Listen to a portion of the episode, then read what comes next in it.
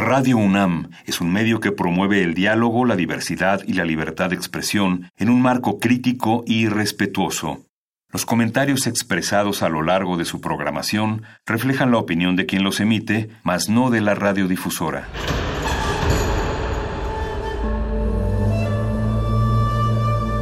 Un templo para la apreciación del ser mediante el sonido. mediante el sonido. Para nosotros. El sol sale durante la noche. Nuestros gritos llevan la mesura del silencio. Y el descontento está lleno de baile y risas.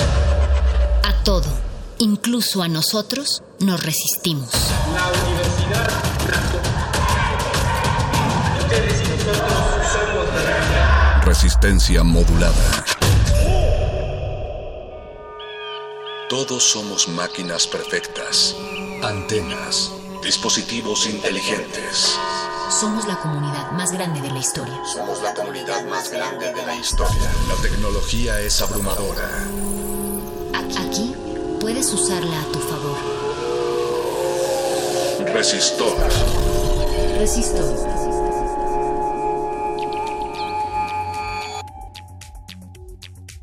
Muy buenas noches, Resistencia Modulada. Damos inicio a una emisión más de este Resistor, su programa de ciencia y tecnología favorito, el mejor programa de ciencia y tecnología de resistencia modulada, que es la mejor barra programática para jóvenes de Radio UNAM, que es la mejor estación de radio de la Universidad Nacional Autónoma de México, que es la mejor universidad de México. ¿O qué no, Vanianuche? ¿Ya hay otra? Ah, no, no es cierto. Saludos a todos.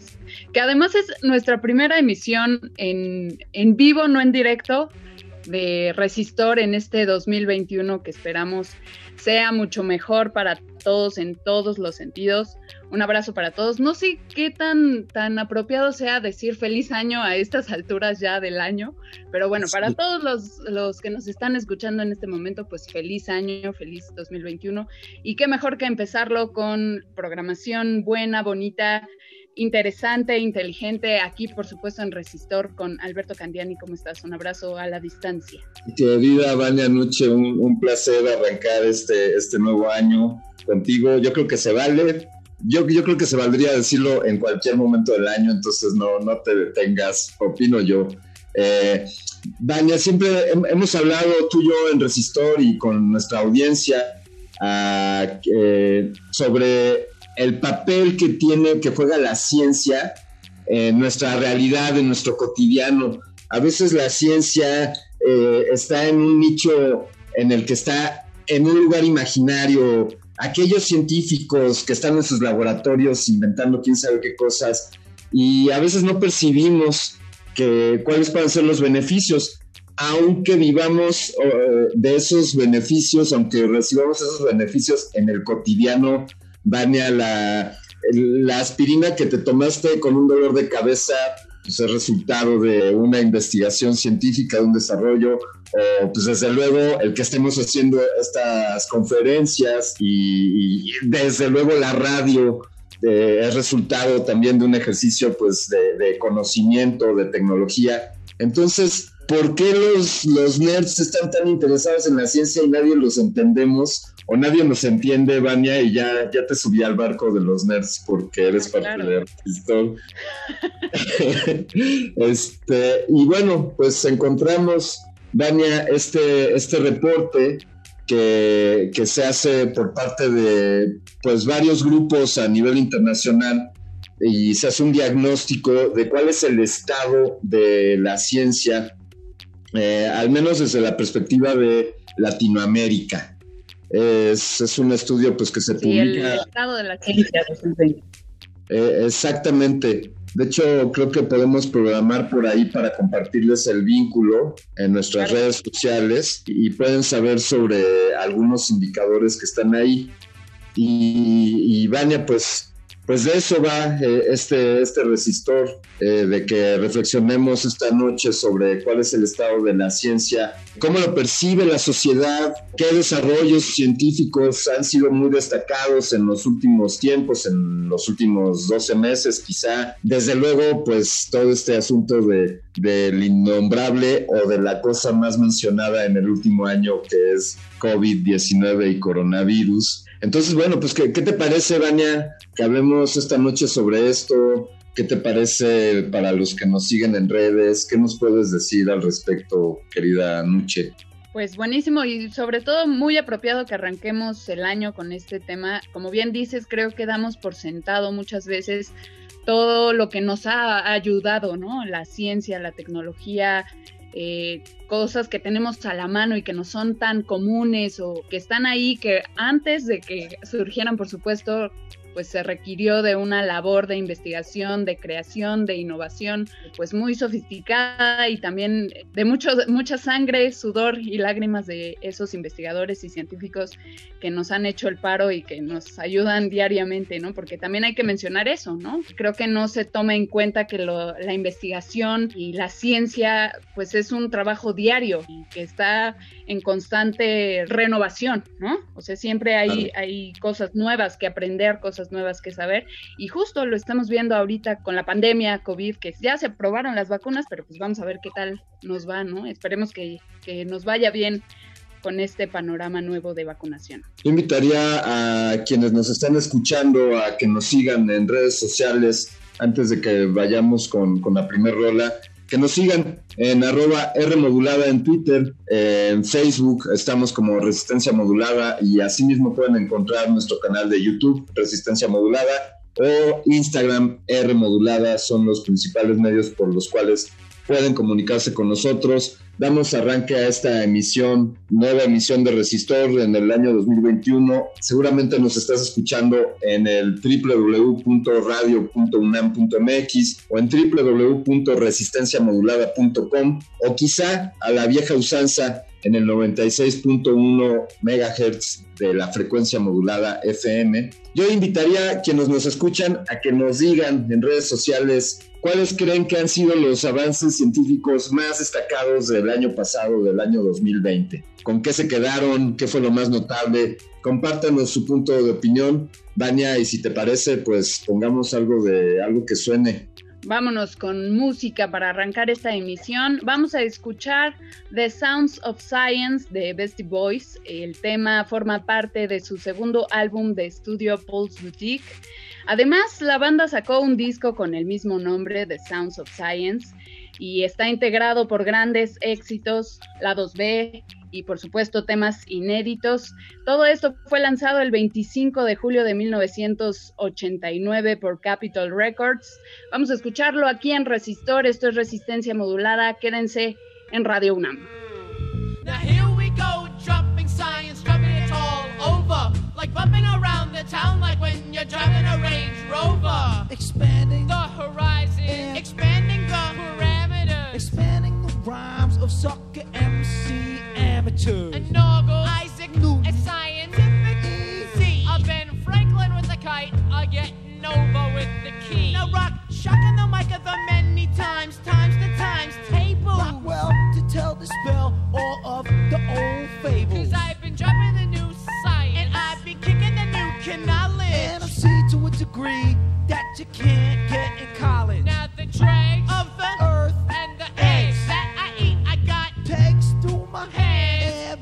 through.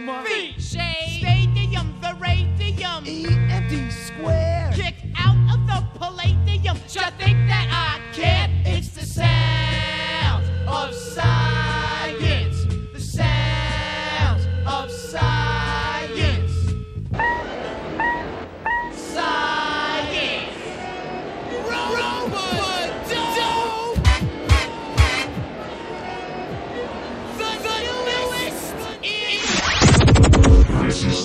Newest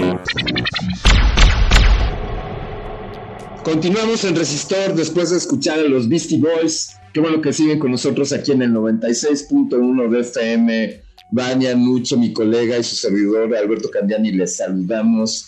Y pues hablemos de, de ciencia, Vania. Yo me siento siempre en Resistor como, como niño en juguetería hablando sobre estos temas y luego con los invitados que tenemos. Como niño con juguete nuevos. Eh, sí, nos da mucho gusto siempre recibir a conocedores, expertos en la materia. Por supuesto, les recordamos nuestras redes sociales, arroba Rmodulada, en Twitter e Instagram y estamos en Facebook también como Resistencia Modulada. Déjenos sus inquietudes, sus sugerencias y también respóndanos qué tan importante es la ciencia y la tecnología, qué tan común es para ustedes y si la dan por sentada también o si son conscientes de la gran ventaja que tenemos en este siglo XXI con todos los avances tecnológicos que ha habido hasta el momento. Esta noche, como nuestros regalos de, los Reyes Magos, estamos desenvolviendo el invitado especial que tenemos. Él ha hecho investigaciones a nivel doctoral sobre los imaginarios tecnocientíficos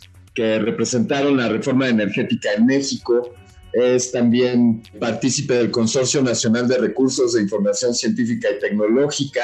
Todo esto dentro del marco del Consejo Nacional de Ciencia y Tecnología, en donde él es director de planeación y evaluación. Estoy hablando del maestro licenciado y maestro en física por la UNAM, el doctor Carlos Altamirano Allende. Muy buenas noches, doctor Altamirano, ¿cómo se encuentra? Muy bien, Alberto, Vania, pues muchísimas gracias por, por esta invitación, pues todo un gusto estar aquí con ustedes en Resistencia Modulada.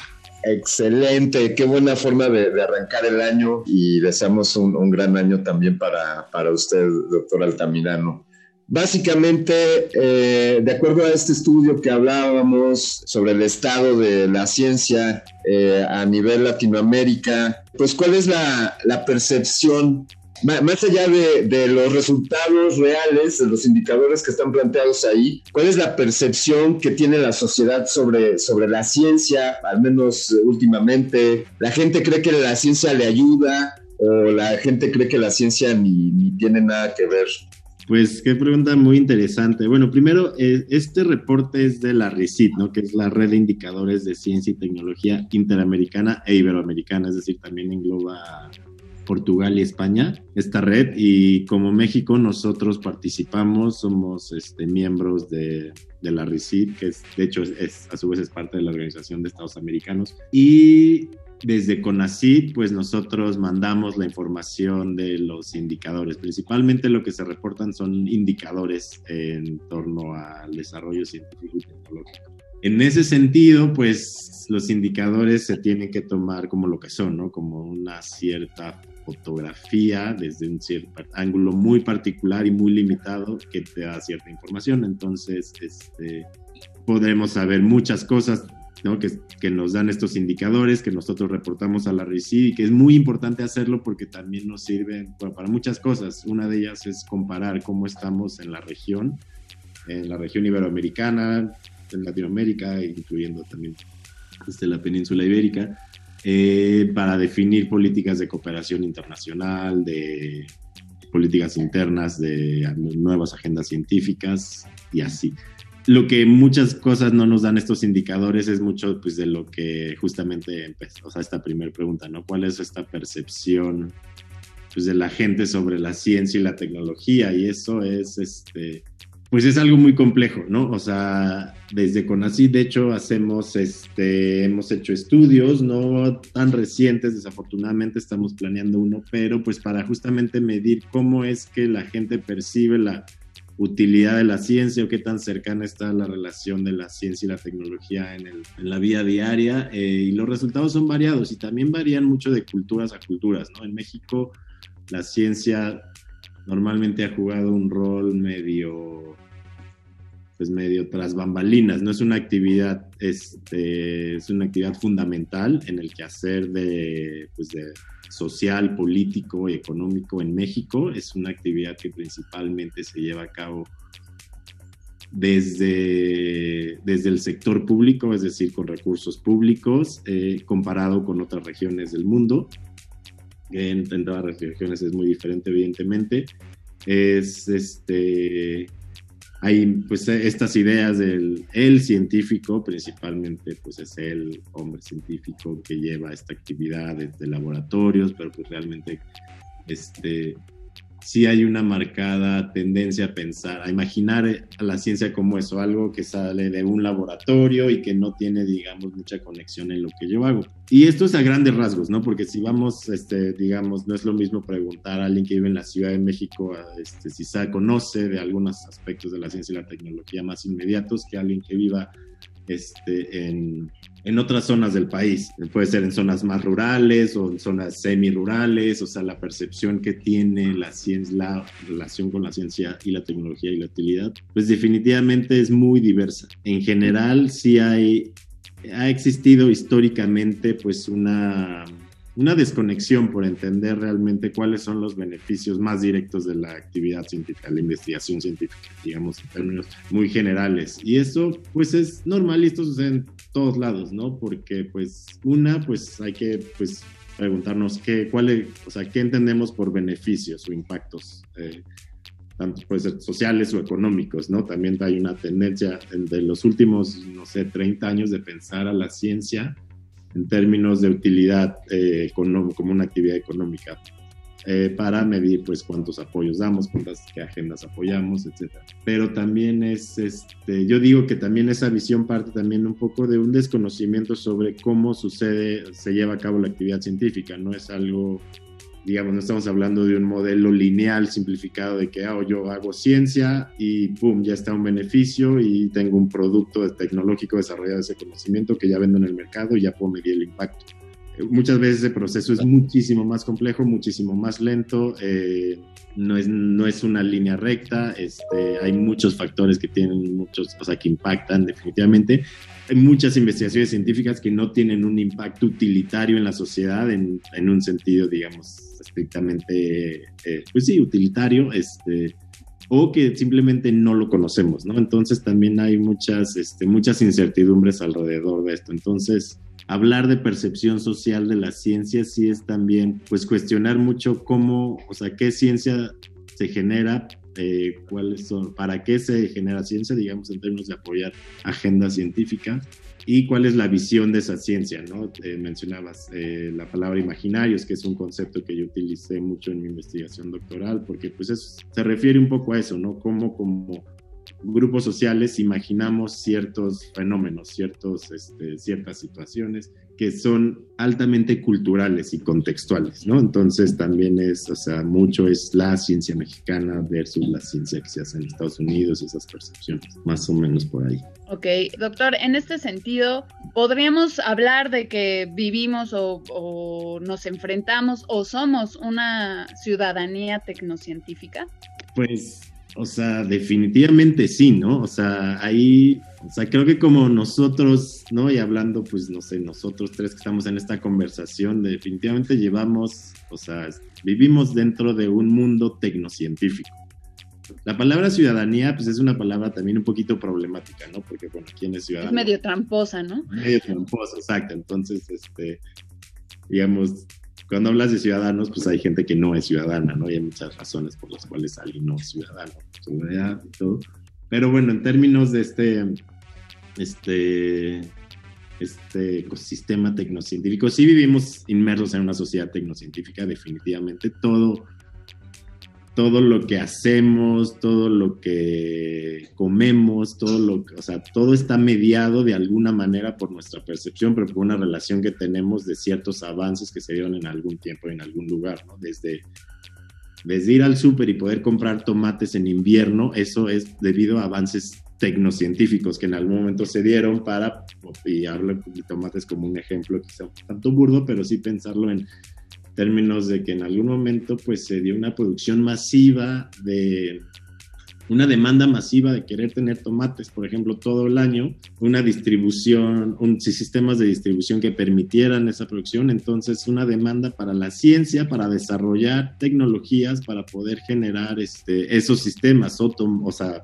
y aquí es este, también pues una bioingeniería para poder este, estimular la producción de tomates para que tuviéramos tomates todo el año, por ejemplo, ¿no? De hecho, este, los, los, tomates, lo menciono porque también es un caso muy interesante de los tomates, porque la piel de los tomates ya no es la misma piel que tenía un tomate del supermercado de hoy que desde hace, de hace 30 años. Se ha hecho piel mucho más resistente para poder soportar todas estas cadenas de distribución y producción, por ejemplo. Y así, pues, pues todo, los sistemas de transporte público que vimos, pues, este, pues todo tiene que ver con algún, hay, siempre hay un conocimiento científico que se tradujo en algo, ¿no? En una, aplica, en una aplicación, pues también vivimos evidentemente conectados ahora, pues, este, hablando por videoconferencia, pues ahí está, pues ahí está clarísimo, lo hemos vivido en la pandemia, ¿no? Esta relación con una ciencia y una tecnología que quizá no había explotado tanto en nuestras narices como lo está haciendo ahora, ¿no? En cierta manera. Claro, claro. Eh, que Carlos, si, si nos des oportunidad de que hagamos una pequeña pausa para poner algo de música, y te adelanto un poco para que pensemos en el siguiente bloque. Hemos reflexionado contigo sobre percepción, eh, que tiene su complejidad y, el que somos una sociedad tecnocientífica, seamos conscientes de ello, ¿no? esos beneficios que quizá no estamos al tanto de ellos. Pero lo que te queremos preguntar en la siguiente intervención será sobre cómo se miden estos beneficios o estos impactos reales y si pudiéramos destacar algunos ejemplos concretos quizá de, a nivel internacional o mexicano, algo que tengas en tu radar, eh, quizá incluso el tema de, la vacuna podría ser algo muy anecdótico y, muy común para todos. Entonces un poco que, pensemos en eso, si si nos das oportunidad, Carlos.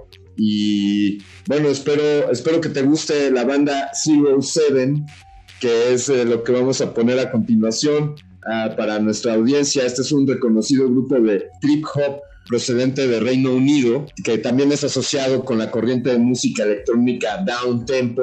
Y este tema forma parte de su extended play del mismo nombre, lanzado en el año 2014. Vamos a escuchar a continuación de la banda Zero Seven Simple Science.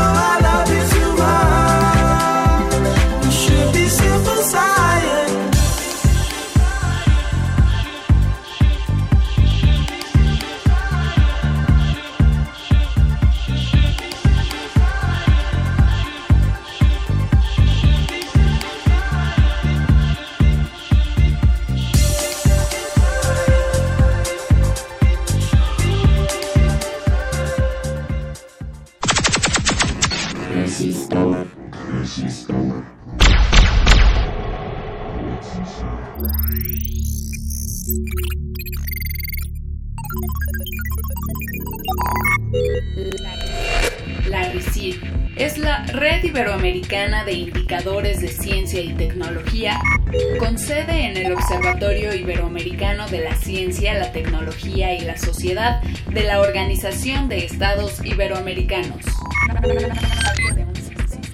Recientemente, con el apoyo de la Oficina Regional de Ciencias para América Latina y el Caribe de la UNESCO, la RICIT presentó una nueva edición de El Estado de la Ciencia 2020. El Estado de la Ciencia 2020. Estado de la Ciencia 2020. Un informe estadístico de los principales indicadores de ciencia y tecnología iberoamericanos e interamericanos. Los resultados se encuentran disponibles en el sitio web www.recit.org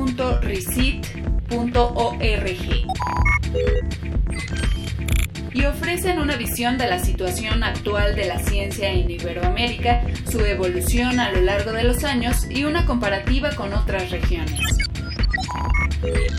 El estado de la 2020. Entre otros datos, el informe alerta que en el conjunto de países de América Latina y el Caribe, la inversión en investigación y desarrollo científicos representa solamente el 2,8% del monto total invertido en el mundo, mientras que el bloque de países asiáticos, integrado por China, Japón, Israel y Corea, invierte hasta el 45,4% a nivel mundial.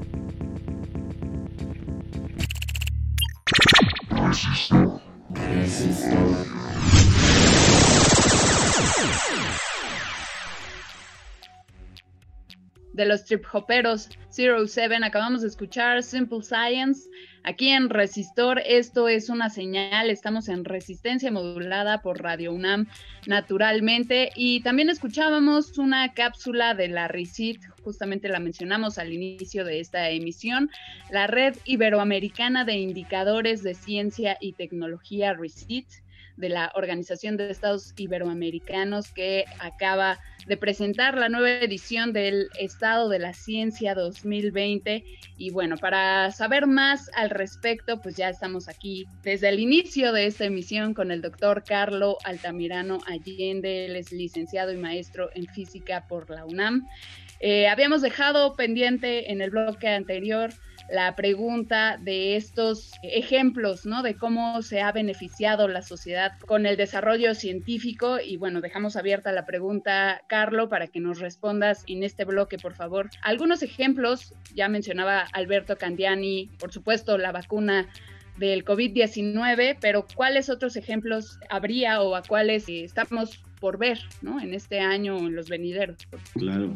Uy, pues eh, beneficios de la, o sea, ejemplos concretos, pues hay un montón eh, y sí voy a mencionar algunos, pero antes de eso me gustaría también mencionar que los beneficios no son garantizados, ¿no? O sea, también pues la ciencia y la tecnología está inmersa en un sistema político y social muy definido. Entonces también hablar de beneficios de la ciencia es hablar también, por ejemplo, ¿no? Hablando de la vacuna, que ahorita pues todo el mundo pues está hablando de la vacuna, espero que todo el mundo nos queramos vacunar, yo conozco unos que no quieren también, pero este, en fin, eh, es de, pues independientemente de que queramos vacunarnos o no, sí hay que preguntarnos, bueno, la, alguna de las vacunas que están en desarrollo, que ya están en distribución, que están implementando, van a llegar a mí o no, ¿no? Y, o a quiénes iban a llegar o cómo va a llegar más rápido y eso. Entonces, eso es muy importante porque pues hablar de ciencia y tecnología en el mundo como en el que vivimos, pues no es solamente hablar de la ciencia y la tecnología per se, sino pues de todo, lo, todo este entramado tecnopolítico que, que existe.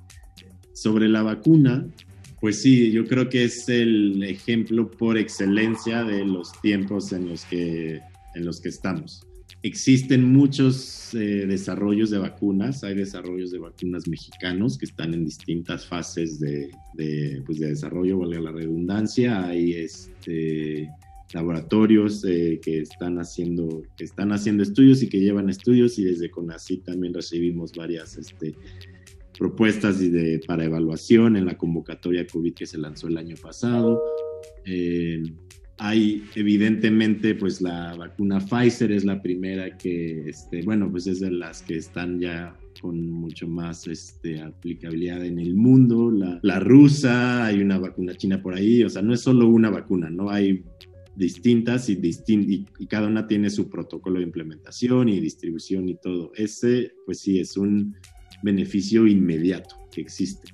También creo que es importante preguntarnos, este, pues porque sí hay, o sea, hay mucha discusión, mucha incertidumbre sobre la vacuna, cuáles son los efectos secundarios más a largo plazo, hay casos muy sonados en periódicos de tal persona que se vacunó y desarrolló cierto tipo de enfermedad o de malestar o no.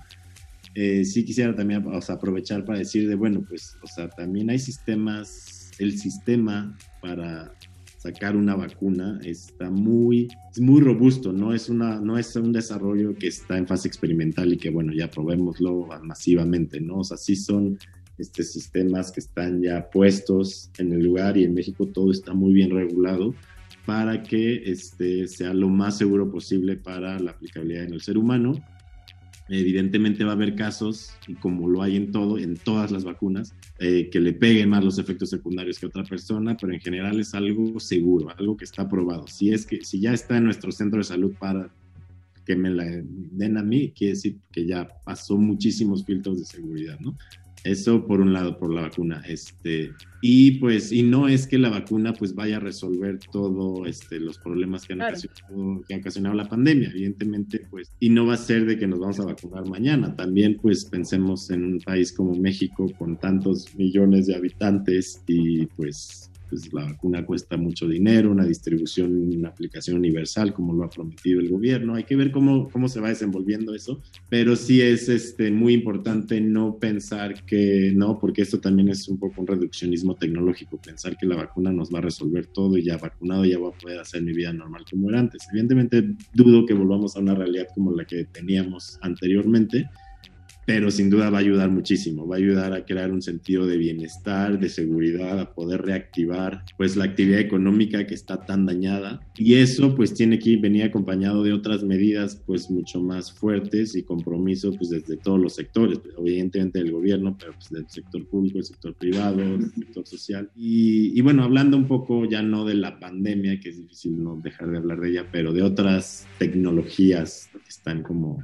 en el momento, pues bien me viene a la cabeza desarrollos en términos de inteligencia artificial y biotecnología, que son dos de las grandes revoluciones tecnocientíficas que hemos estado viviendo ya por algunos años y pues presenta un abanico de grandes posibilidades hacia el futuro, ¿no? Y que México tiene muchísima participación en muchos grupos de investigación en estas áreas. Entonces, eso es algo que ya, pues ya hay evidentemente inteligencia artificial en todos los algoritmos que nosotros este, utilizamos en nuestros teléfonos, por ejemplo.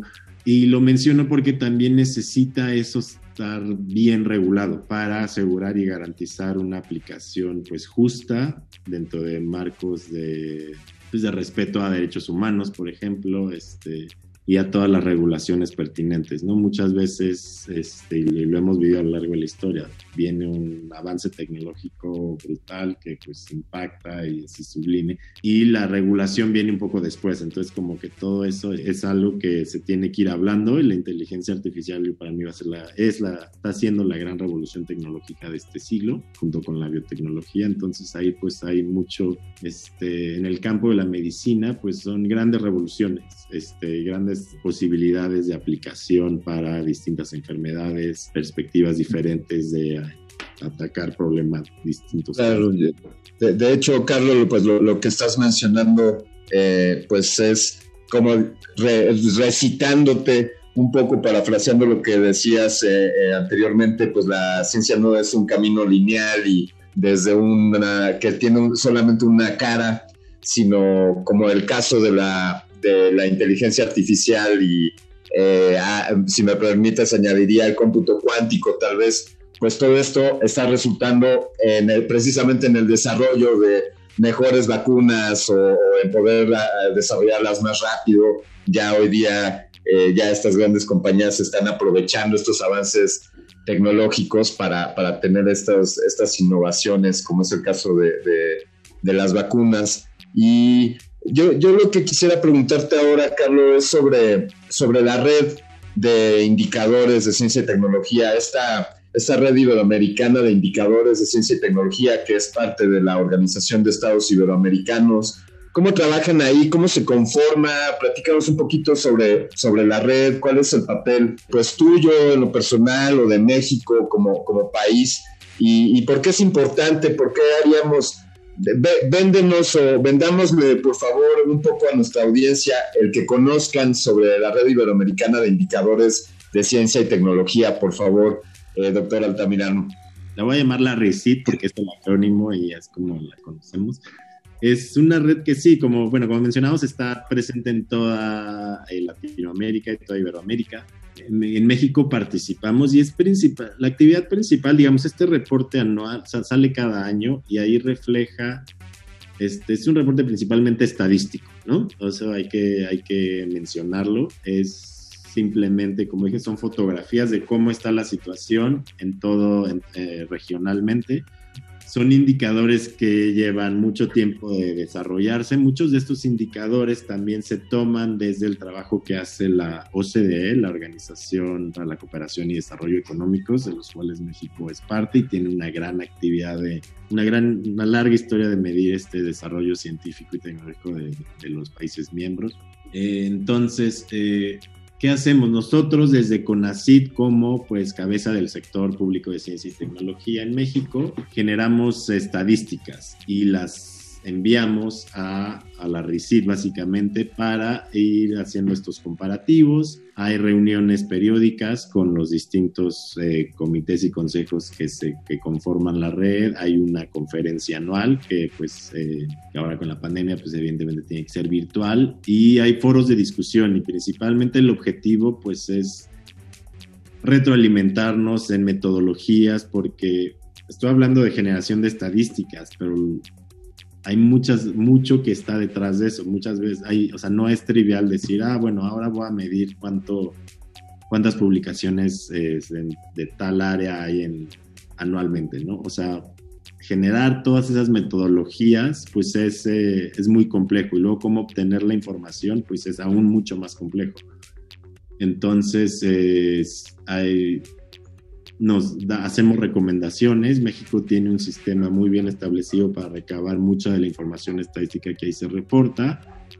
Hay una encuesta que estamos eh, desarrollando este año justamente que mide todas las inversiones mexicanas de, México, de, los distintos sectores, en investigación y desarrollo experimental, medir innovación, número de patentes, eh, muchos indicadores relacionados con los presupuestos, eh, cada vez se buscan también incluir nuevos indicadores que midan la distribución de la actividad científica en términos de género, por ejemplo. Entonces es una red muy viva y muchísima comunicación. Cada país reporta sus estadísticas y pues se busca estandarizar procesos, metodologías y ayudar para que este, pues, todas estas mediciones sean comparables y también para pues problematizar y mucho de la conversación que ha tenido la red también en el último año, en los últimos dos años diría es de bueno, tenemos estos indicadores, están muy padres, no, tenemos un comportamiento histórico de muy sólido, muy robusto, que sirve para muchos estudios, para muchas, este,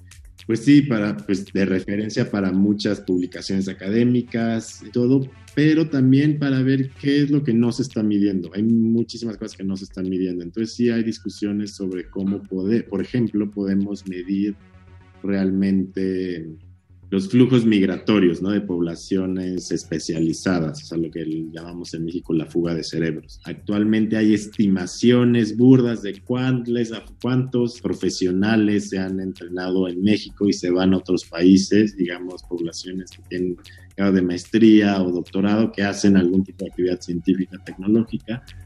Eh, pero es muy difícil medir, tener, tener datos este, precisos. Eh, hay, como dije, estimaciones eh, saber también este, cuántos mexicanos científicos hay en el mundo, también pues es complicado de medir, ¿no? Es, nos encantaría saber y tener ese seguimiento. Y con ACID es muy importante para nosotros poder tener este, esos datos de cuántos becarios con ACID existen y pues se van por falta de oportunidades, que es un montón y es la historia de este país. Entonces, esas conversaciones, tenerlos a nivel regional, es fundamental para poder, pues, pues generar políticas de colaboración que van más allá de una ciencia y una tecnología, ¿no? Que van, son, pues ya estamos hablando aquí de desarrollo. Desde luego. Eh, y, también el, valor de, de, la difusión científica, el, esta es una, una, idea en que pensar, Carlos, que quizá podamos abordar en nuestro último bloque, que es el de eh, la difusión del conocimiento científico debería de radicar, debería estar en manos de la ciencia o en manos de quién, en manos del gobierno, o son instituciones como el CONACYT, o son medios como, como nosotros aquí con este pequeño esfuerzo que hacemos en Resistor. Algo así sobre, sobre la difusión de la ciencia, si nos das oportunidad, Carlos, después de que Vania ponga ponga otra canción o qué más tenemos, querida Vania. Sí, tenemos otra rola muy interesante, fíjense, pongan atención porque este tema es un featuring entre dos personalidades que no, no sé si se las hubieran imaginado en la música, pero ahí les va. Es un tema que forma parte del disco, del, disco ¿eh? del disco Symphony of Science, creado por el músico John D. Boswell, quien se preocupa por la difusión del conocimiento científico y la filosofía a través de remezclas musicales. Esta palabra de remezclas se la agradezco al Voice Oscar Sánchez, también coproductor de este espacio. Y en el track van a escuchar la voz de Carl Sagan y Stephen Hawking, son los dos personajes que les mencionaba. Así que vámonos con este featuring de estos dos científicos. Esto se llama A Glorious Dawn, a cargo de Cosmos Remixed. I'm not very good at uh, singing songs, but uh, here's, here's a try.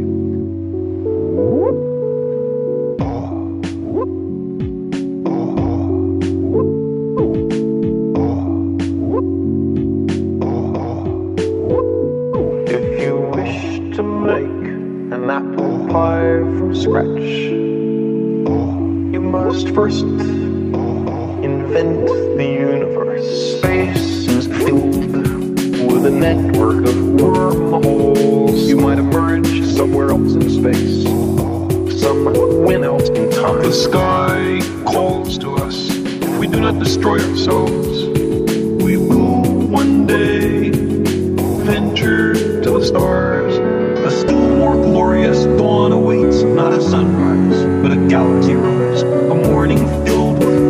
400 billion suns. The rising of the Milky Way. The Cosmos is full beyond measure.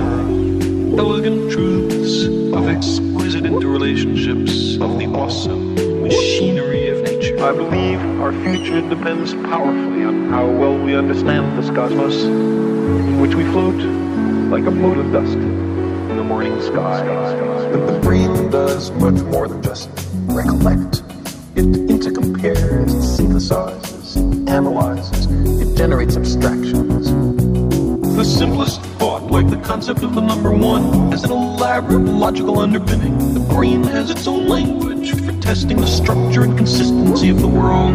A still more glorious dawn awaits, not a sunrise, but a galaxy rise, a morning filled with 400 billion suns, the rising of the Milky Way. The sky calls to us. If we do not destroy ourselves, we will one day venture to the stars.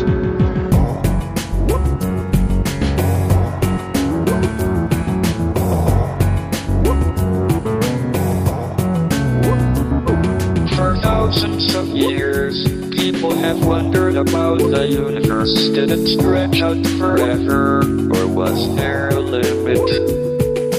Big Bang to black holes, from dark matter to a possible big crunch, our image of the universe today is full of strange sounding ideas. How lucky we are to live in this time, the first moment in human history when we are, in fact, visiting other worlds. A still more glorious dawn awaits, not a sunrise, but a galaxy rise. A morning filled with 400 billion suns rising of the Milky Way. A still more glorious dawn awaits, not a sunrise, but a galaxy rise. A morning filled with 400 billion suns. The rising of the Milky Way.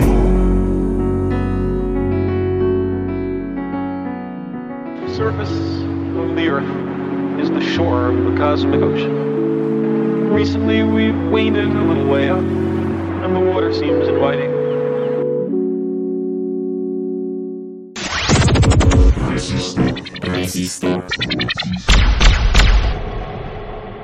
Continuamos en Resistencia Modulada aquí en el 96.1 de FM en Radio UNAM.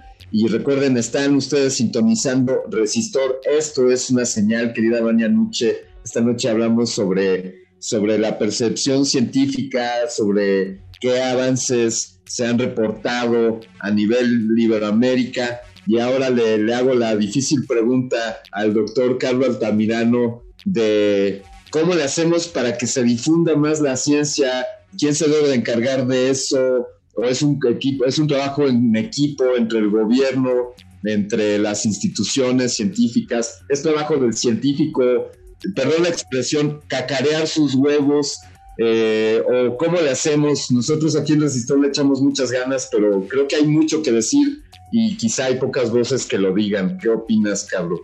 Sí, yo creo que esto o sea, y va completamente relacionado con una pregunta que habíamos discutido hace rato sobre la ciudadanía tecnocientífica, ¿no? Porque es, una responsabilidad compartida. El gobierno pues tiene ahí un paquetote, evidentemente, porque pues es este ente rector de definir las políticas de agendas científicas, este, de financiar parte de la investigación, que yo insisto no debería ser toda la investigación, pero este, ese es otro tema de conversación pero bueno, o sea, esta, y las instituciones públicas de, de, educación superior, tanto públicas como privadas, los medios de comunicación tienen una gran responsabilidad para, pues uno, pues fortalecer el, o sea, fortalecer la actividad del periodismo científico. Creo que ahí hay algo, hay un nicho de oportunidad muy fuerte. No ves no se ve, o sea, evidentemente hay excepciones y pues esta es una gran excepción, pero en los grandes medios de comunicación eh, pues no ves realmente un periodismo científico informado,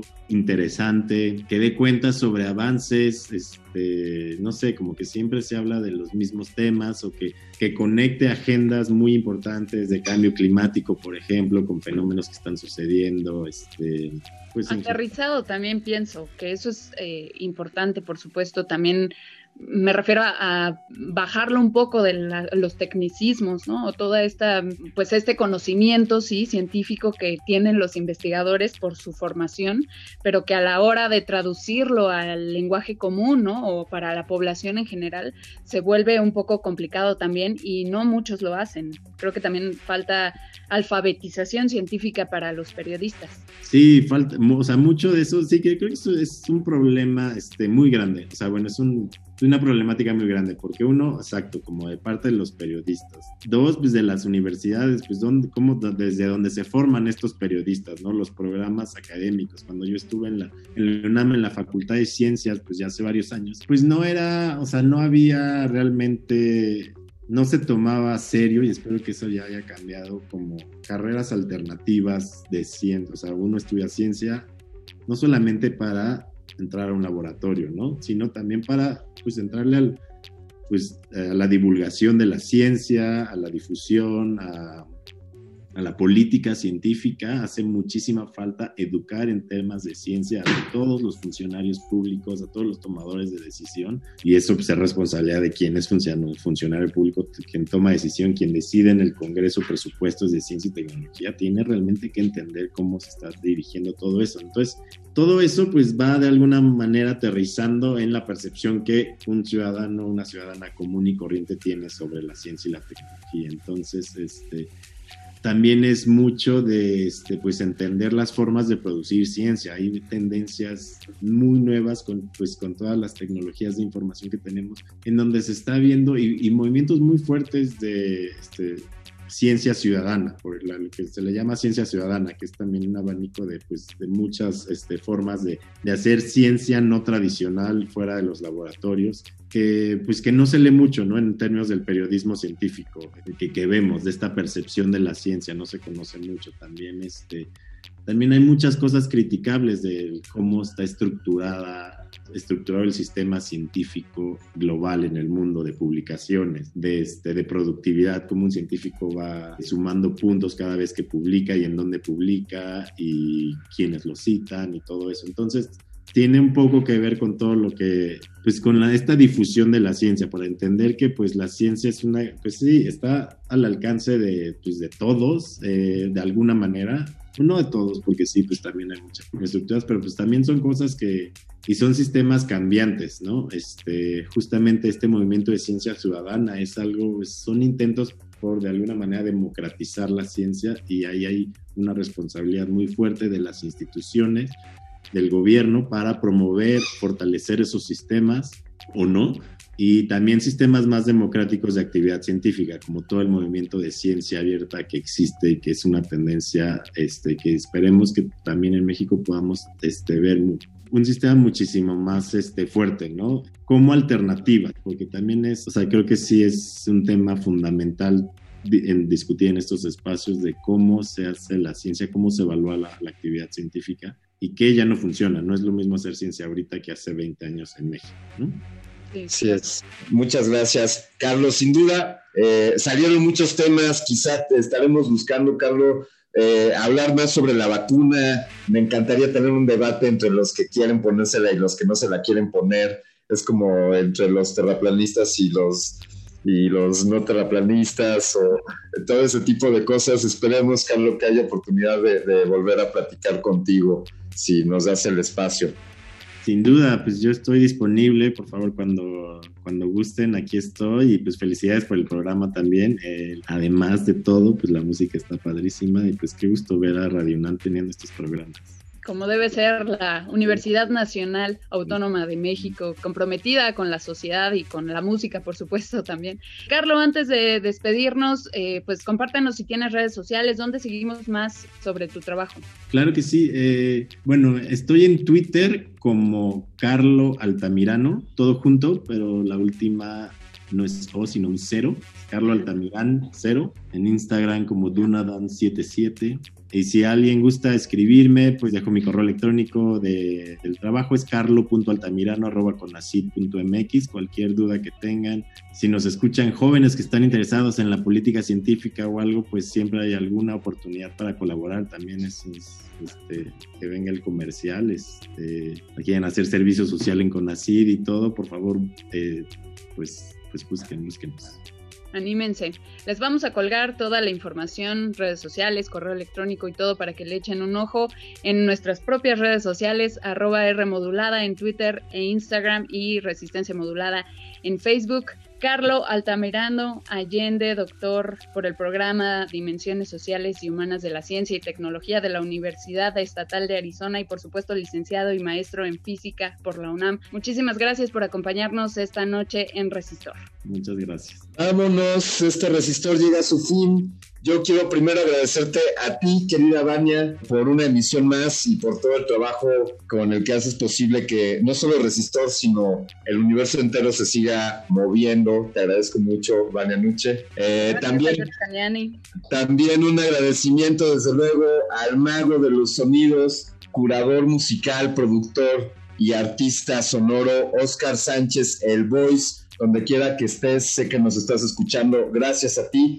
Desde luego, a la mano firme, siempre presente en la cabina operación de esta estación de radio, Radio UNAM, el operador que esta noche esté haciendo posible que las ondas gercianas vuelen por el espacio y lleguen hasta sus receptores. Un agradecimiento y desde luego un agradecimiento a nuestro principal patrocinador, nada más y nada menos que el universo. Gracias por seguirnos permitiendo estar aquí transmitiendo. Yo me despido de ustedes, soy Alberto Candiani. Escuchaste Resistor, esto es una señal.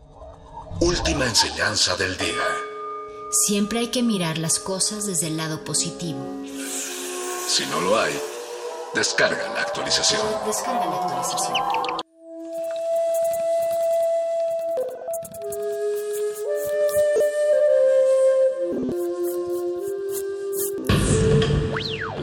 música emergente es como el silencio. silencio. Presente a nuestro alrededor. Pero audible solo para quienes tienen disposición de escuchar. Como todos, en este campo de cultivo. Cultivo de ejercios.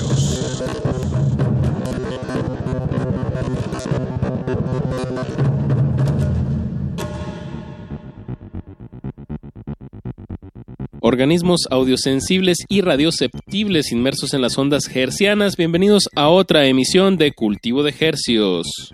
El invernadero musical de resistencia modulada que se atomiza y transmite los lunes y los jueves a las 9 de la noche en compañía de usted y de la música recién cultivada que hacemos llegar hasta sus oídos.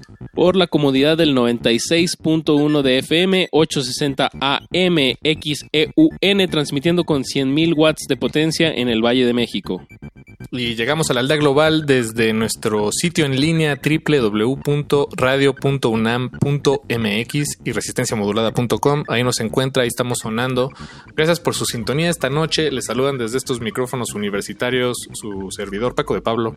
Y su otro servidor Apache o Raspi. Un verdadero privilegio estar detrás, como bien dices, de estos micrófonos universitarios y bueno, pues esta noche, como algunos ya sabrán, y si no aquí les estamos diciendo, les traemos estrenos musicales de aquí hasta las 10 de la noche, música latinoamericana, hispanoparlante, em, pues ya casi casi puro estreno 2021, por ahí vamos a barajear algunos temas de finales del 2020, pero pues como bien dice el espacio, cultivo de ejercios, música fresquecita hasta la comodidad de sus oídos. Desde varias latitudes del mundo, Apache. Eh, esta noche sí estamos eh, concentrándonos en sonidos mexicanos, pero así es, sonidos de Latinoamérica, de Latinoamérica eh, directamente inyectados hasta lo más profundo de sus oídos, donde se conectan con su cerebro y con sus emociones y con la sensación de pertenecer a este bello continente. Este bellísimo continente, y vamos a empezar en el cono sur Hablo de Yago, es un músico y productor de Buenos Aires que nos trae un tema que se llama Ni Dios ni Bandera.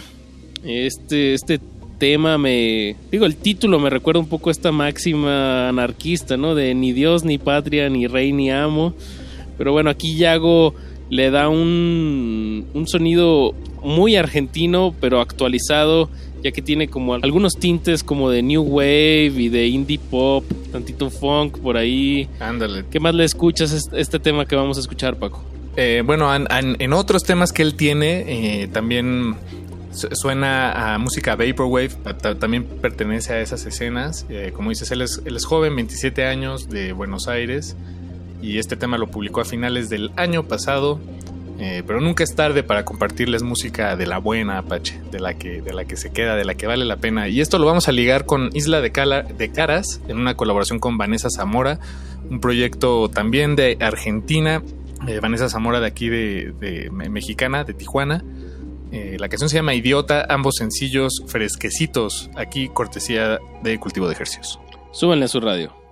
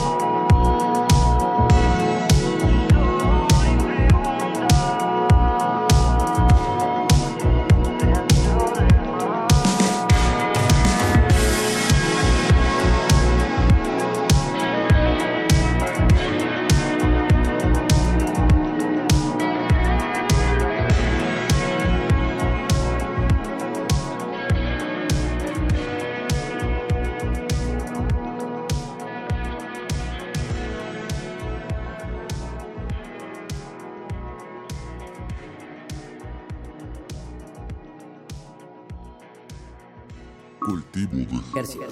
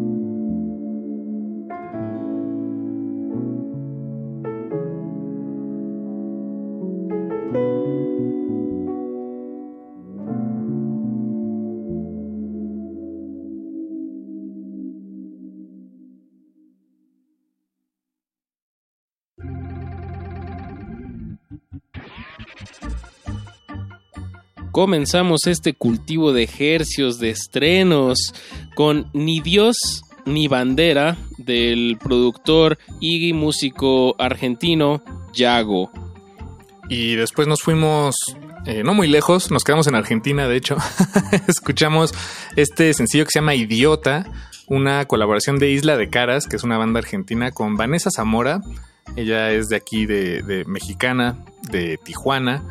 Y este, esta banda Isla de Caras eh, está sacando música muy interesante, Apache. Lo, lo platicábamos hace algunas emisiones que nos remite al sonido de bandas como Banda Los Chinos, que, que ya, digamos, cruzaron cierta línea, el threshold de la música independiente para el siguiente escalón. Marcaron ya una tendencia de sonidos y de, y de alguna manera abren brecha para que sigan saliendo otros, otros proyectos en esas líneas, pero a la vez, pues lo interesante de la cultura es cómo se va haciendo divergente y variada. Isla de Caras un sexteto que está jugando con, como con esta sonoridad, pero a la vez se la está, creo, llevando a otro lugar. Y bueno, buscando colaboraciones con artistas mexicanas como Vanessa Zamora, pues nos da este tipo de resultados. Esta canción idiota. eh, hace unos hace unos meses sonamos una que se llama Azucarita de, de Isla de Caras. Buenísima. Denle una buena checada a este proyecto. Creo que nos va a estar pues dando mucho de qué hablar y mucho que sonar, sobre todo en este 2021. Y para el siguiente bloque musical vamos a, a bajarle un poquito la intensidad, vamos a relajarnos, a sentarnos y comenzar con un tema de Caloncho. Este sencillo se llama Sensei. A Caloncho tal vez lo recuerden de Ciudad Obregón, allá en Sonora. Eh, Oscar Alonso Castro Valenzuela es un nombre completo. este, que el año pasado sacó un proyecto con el David Aguilar muy bueno que creo, que se llama Vacaciones. También eh, tiene una faceta de activismo, de, donde algún, organizó creo que una gira en el sur de, este país, de México, por allá por Chiapas, eh, donde todo lo recabado lo, donó. En, fin, es, un personaje eh, hecho derecho, muy completo. Y este tema, Sensei, a mí me, me suena a cierta maduración, tanto en sonido como en concepto. Creo que es una canción que por, por la letra sospecho que se la dedica a su hija. Eh, no, no creo estar equivocado, no me consta. Hmm. Eh, pero, pero sí, eh, sin duda suena a una, a una, madurez ya alcanzada.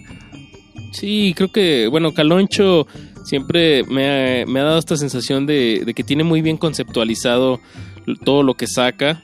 Y, y, sí, como dices, en este caso sí me da el mismo nombre, lo sugiere, ¿no? Sensei. Eh, sí es un, un tema como de, de, de enseñar o de valorar una figura que te enseña.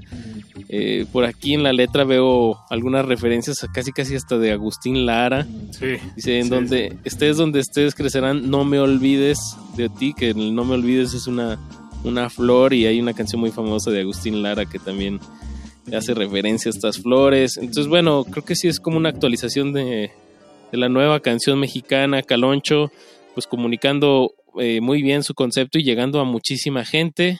Y bueno, ahora con este temita tan, tan tranquilo, Sensei.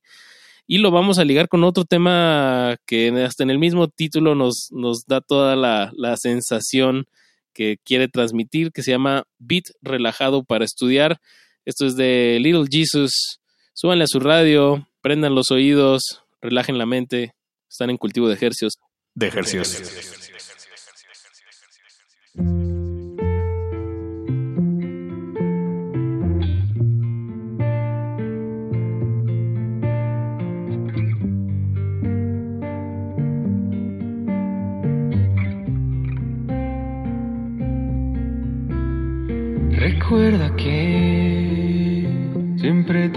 tu compañía.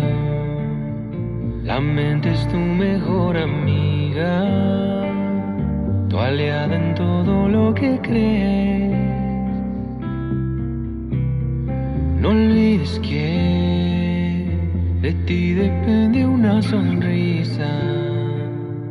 La vida plena se desliza en cuanto la dejes correr.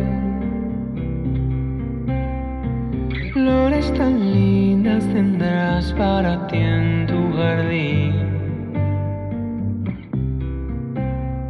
Estés donde estés, crecerá, no me olvides de mí.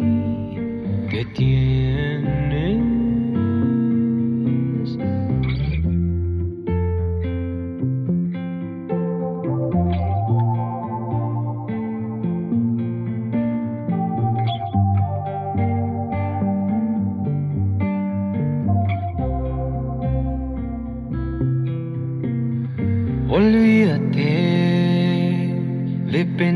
Pensamientos que marchitan.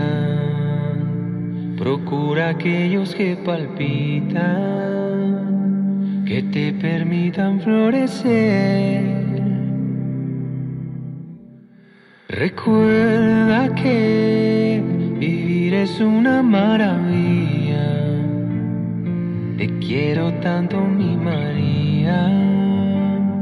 Mereces todo lo que quieres ser. Flores tan lindas tendrás para ti en tu jardín. Estés donde estés, crecerá, no te olvides de mí. Flores tan lindas tendrás para ti en tu jardín. Estés donde estés, crecerán, no me olvides de ti. ¿Qué tienes a ti?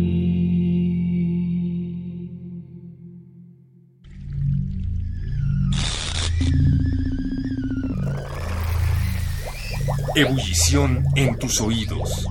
Cultivo de ejercios, donde la música se contagia.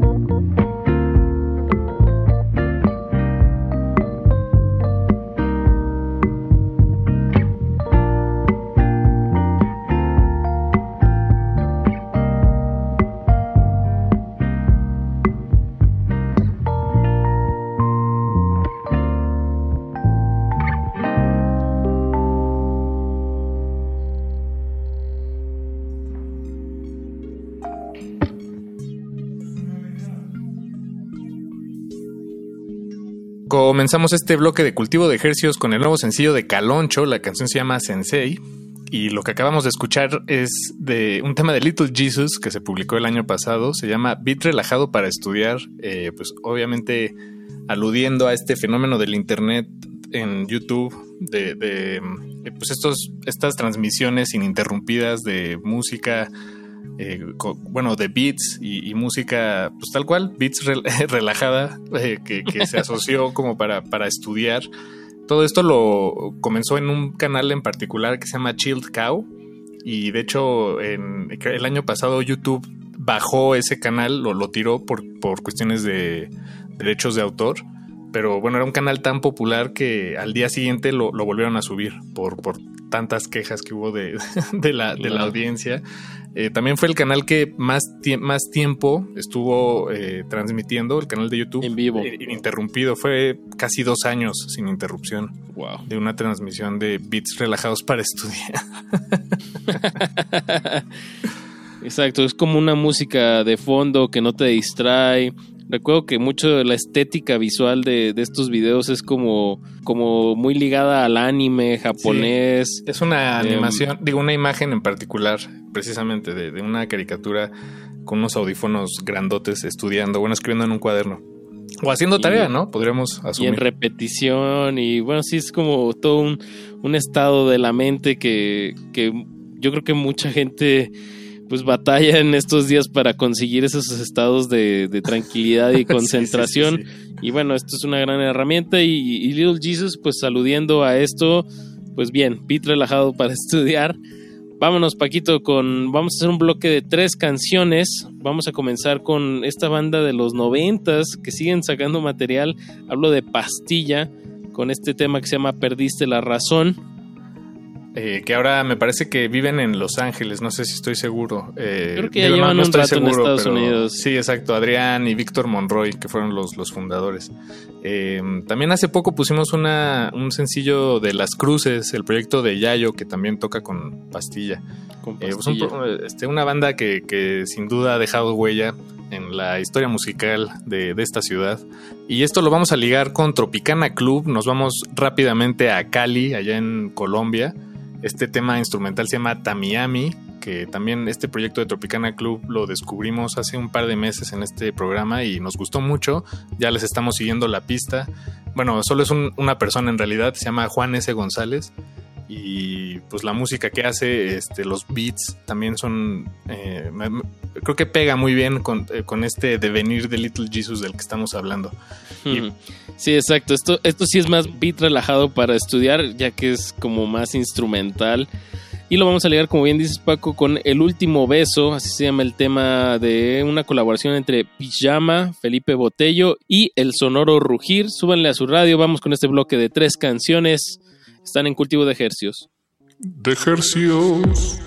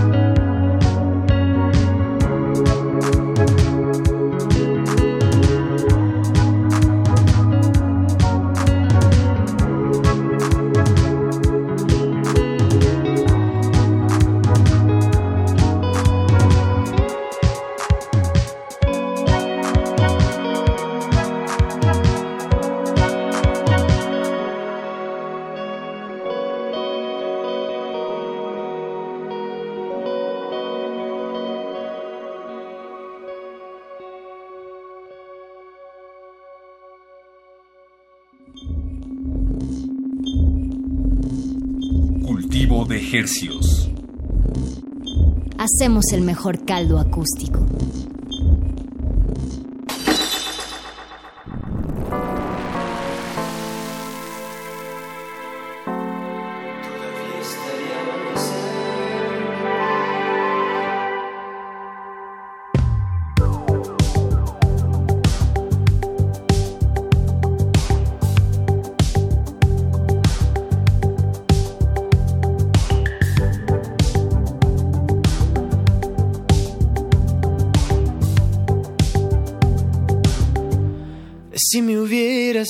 Dicho que era aquel nuestro último beso, todavía estaría besándote, todavía estaría besándote.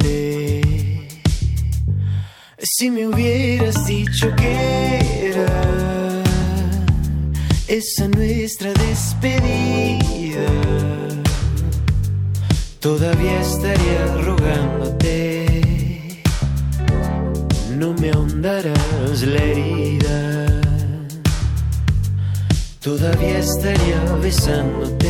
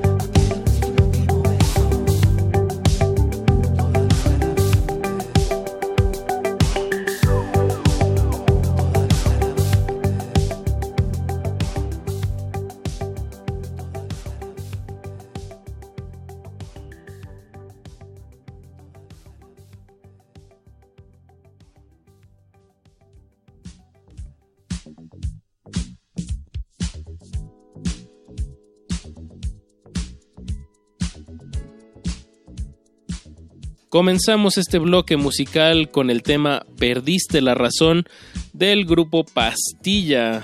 Y después de eso escuchamos desde Cali, Colombia, a Tropicana Club con su nuevo tema Tamiami. Y rápidamente nos regresamos a México, al, al norte, a Saltillo, a Coahuila, para escuchar a esta banda que se llama Pijama en una colaboración con Felipe Botello y el Sonoro Rugir. La canción se llama El último beso. Y. eh, Hay pues que muy- decir que pijama se escribe P-jama. Ándale, sí. PJ ama. Pajama. Ujú. Pues eh, un tema este, de, de esta melancolía romántica, eh, pero, pero plasmada en una canción eh, extrañamente feliz, ¿no? Es- es una de esas fórmulas. este, digo que a mí, a mí me gustan, la verdad. Sí, como do- dos ideas contrarias que en, la, que, eso, que en la música y en las artes, pues sí, como que pueden dialogar y causar, pues, eh, sentimientos encontrados, pero eso, eso, eso se busca y, y se logra muchas veces los Así es. oximorones Los famosos. Exacto. Y pues este tema de, pues qué bien que el norte casi no escuchamos eh, proyectos de Saltillo y bueno, aquí está este, esta colaboración. Esperemos estar escuchando más temas este 2021. Y no nos vamos tan lejos. No nos vamos- bueno, sí, de Saltillo hasta Tijuana en carro, yo creo que sí es como un día, Paquito. Bueno, sí, digo, en este mapa mental, pues ya estamos ahí en el, en el norte, pero sí, tienes razón, está, está muy lejos. Pues está bien lejos. Vamos a ir con el- la banda Entre Desiertos, este cuarteto que, bueno, todo lo que sacan, pues le, le- lo, lo tratamos de, de sonar aquí en Cultivo de Ejercios. Nos parece un, un proyecto que propone mucho en, en su sonoridad, en sus temáticas. En esta ocasión salen con un tema que se llama María. Y ahí la imagen, la portada es como un robot en un rebozo flotando sobre un basurero. Como una especie de ángel, ¿no? De Bueno, ángel robótico. Ángel robótico, exactamente. Está muy japonés la idea. Sí, sí, sí, sí. Pero bueno, entre desiertos, pues siempre eh, como una banda que no, no cae en, en los lugares comunes, ¿no? Sí hay una exploración muy activa dentro de la composición y de la producción musical que, que bueno, eso nos encanta aquí en este espacio. Pues vámonos, Apache. Vámonos con música. Les recordamos rápidamente que todo lo que ha sonado esta noche lo pueden encontrar en nuestras historias de Instagram, arroba Rmodulada, dennos follow y ahí estamos avisando todas las novedades y estrenos que suenan aquí en su 96.1 de confianza. Radio UNAM, cultivo de ejercios. No le cambie. De ejercios. No le cambié. Te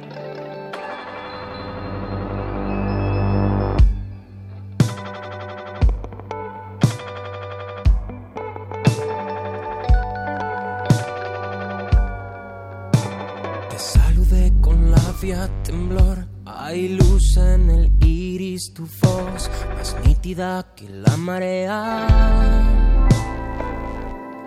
que nos lleva.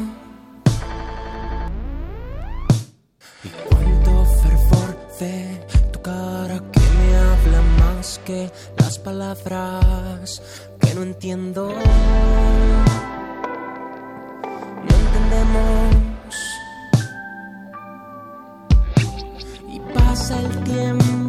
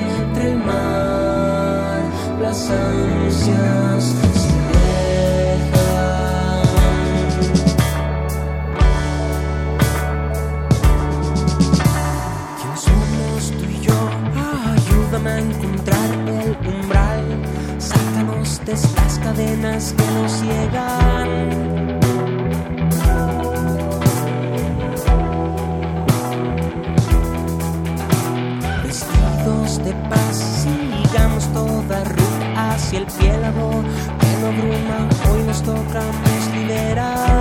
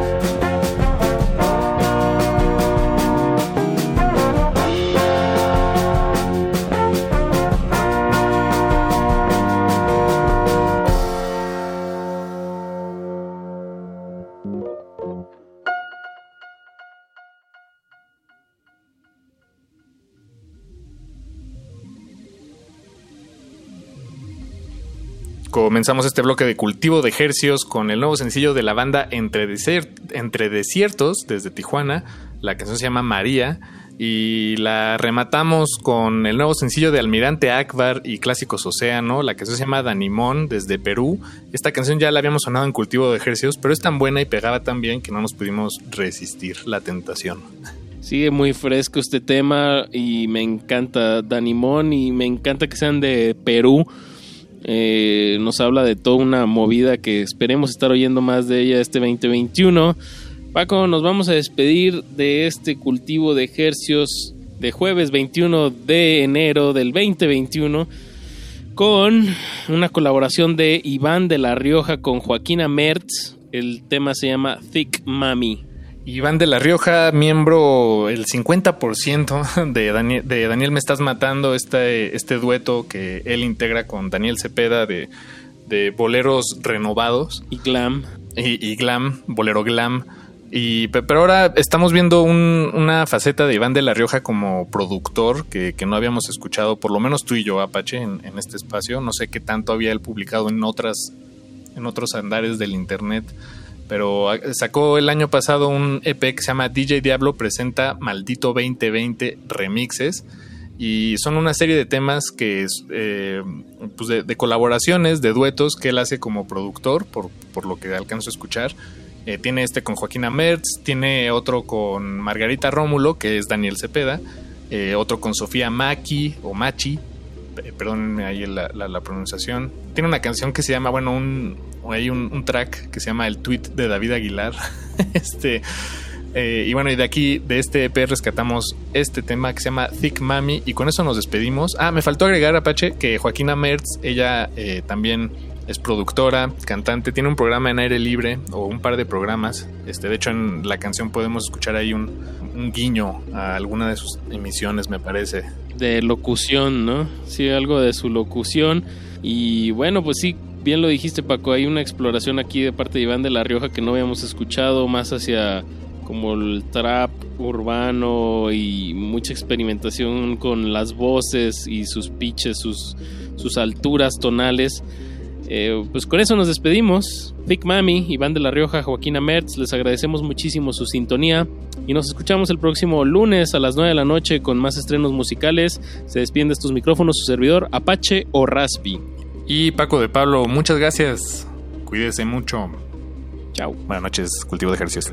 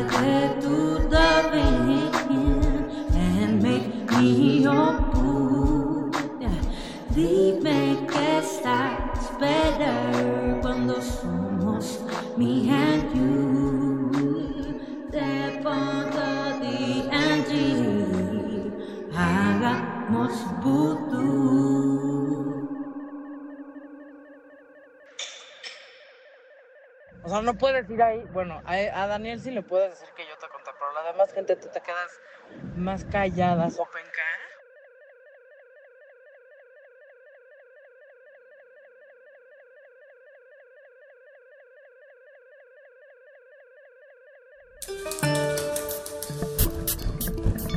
La hora del cultivo debe terminar. Así, el sonido podrá florecer.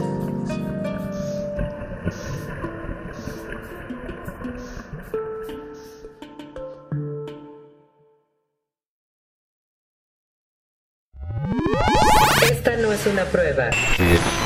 Un virus ha infectado al sistema económico que promueve la dependencia global a costa de la devastación de recursos naturales y la colonización de territorios por parte de algunos países. Por primera vez en la historia reciente, la máquina se detuvo por un instante. Cuando la normalidad es el problema, no queremos regresar a ella. Queremos hackearla. Queremos hackear resistencia modulada. El discurso hegemónico promueve resolver la crisis a partir del consumo.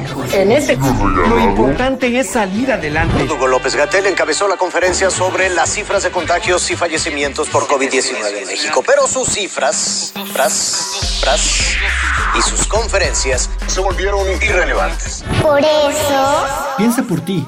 Cuestiona lo que consumes y dónde lo consumes. Empresas que se han negado a cerrar y entre estas empresas ha habido críticas a Electra, Banco Azteca, TV Azteca. Irrelevantes. Por eso... Resistencia modulada hace un llamado a no tomar sana distancia de los problemas que nos afectan a todos, a todas, a todas.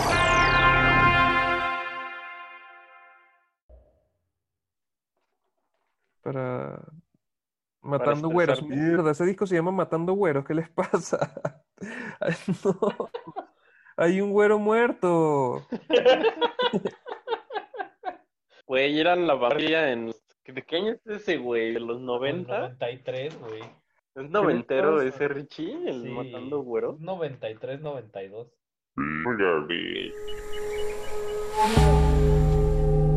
Existen flores en medio de los pantanos.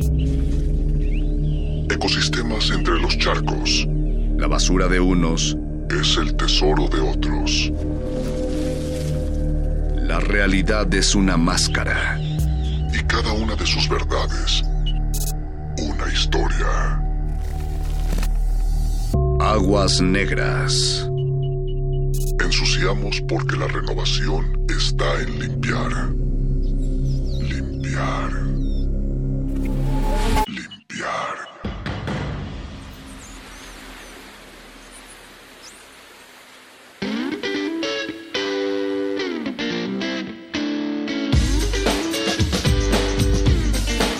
En una de las líneas del metro, eh, quizás de las menos concurridas, que es la línea 4, se ubica al norte de la Ciudad de México, en la alcaldía Venustiano Carranza, la estación Canal del Norte, que hace honor justo a un canal que antes existía en la zona centro-norte del- de la Ciudad de México y una parte pues nodal para esta ciudad y pues el equipo de Aguas Negras integrado por Mauricio Orduña Por Eduardo Luis Hernández. Ricardo Pineda.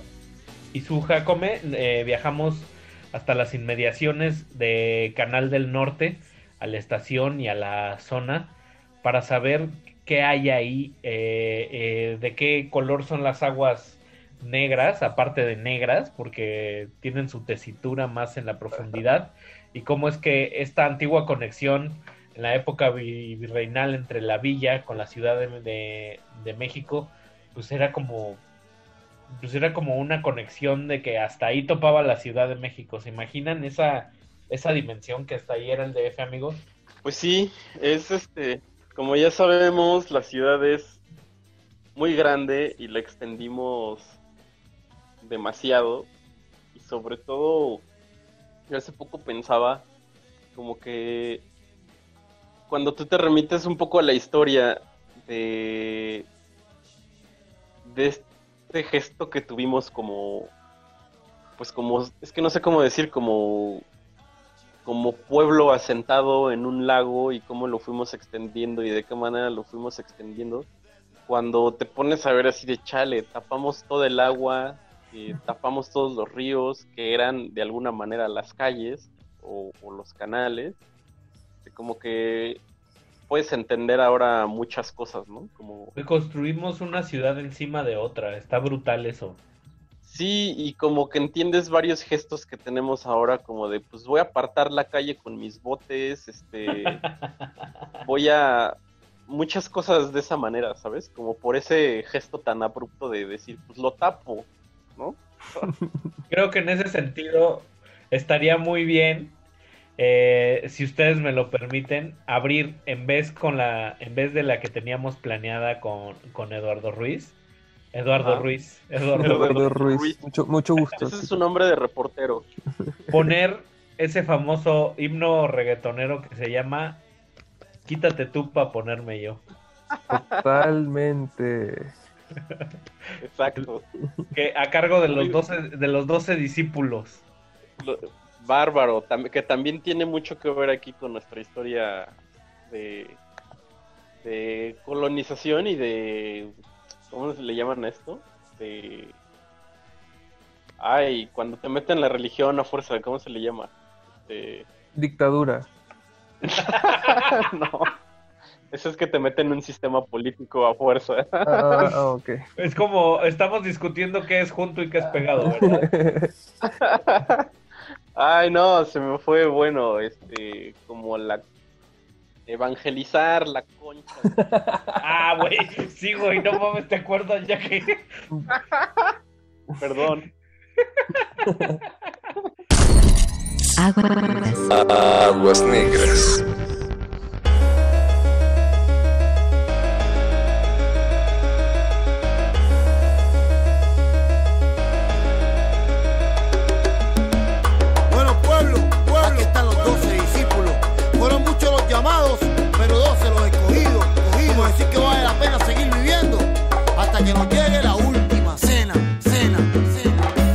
quítate tú pa' ponerme.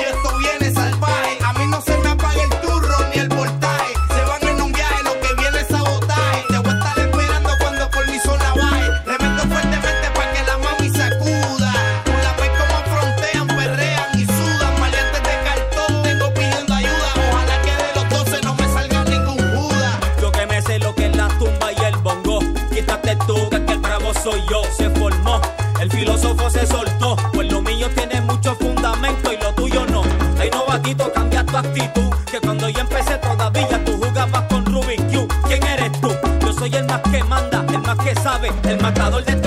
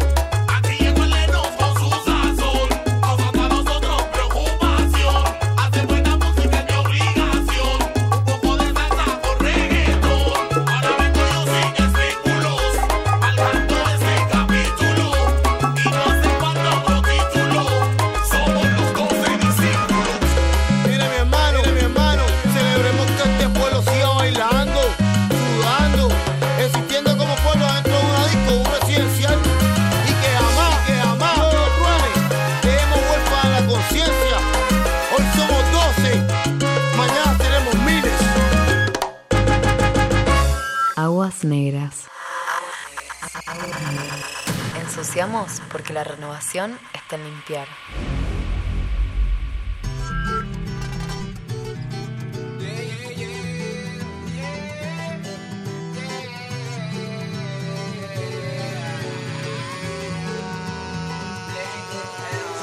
Porque no lo voy a hacer. Si mañana muero, no creo que vuelvan a ser. Y espero encontrarme con Dios y no con Lucifer. Dije pa' qué. Siempre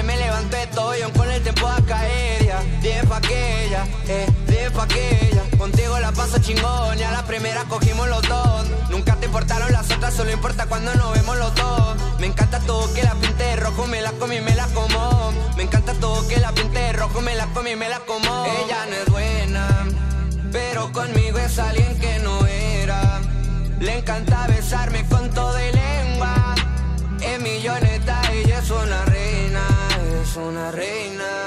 Ya, prende, prende, prende calentón. A mil por hora entramos en acción. Con una pastilla sin color. No fuimos full, yo le hice el amor y wow.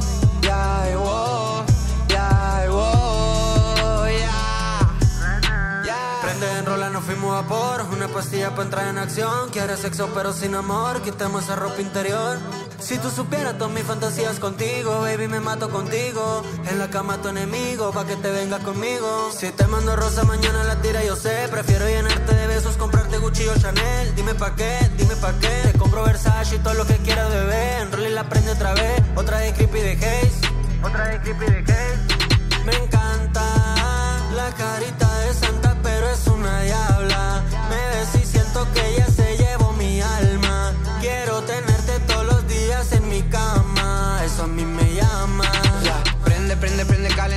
A mil por hora entramos en acción. Con una pastilla sin color. No fuimos full, yo le hice el amor y. Ya, y wow.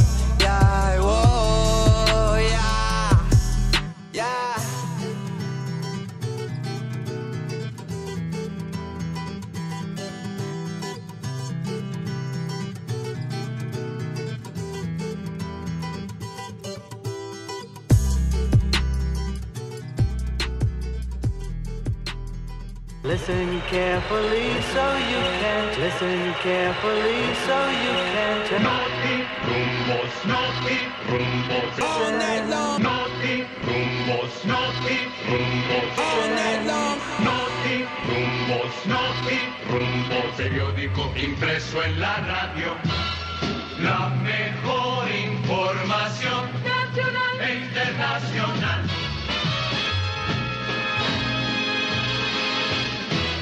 Radio Rumbos, la emisora de Venezuela, presenta Noti Rumbos, el primero con la noticia auténtica, ágil, interesante, dirección general.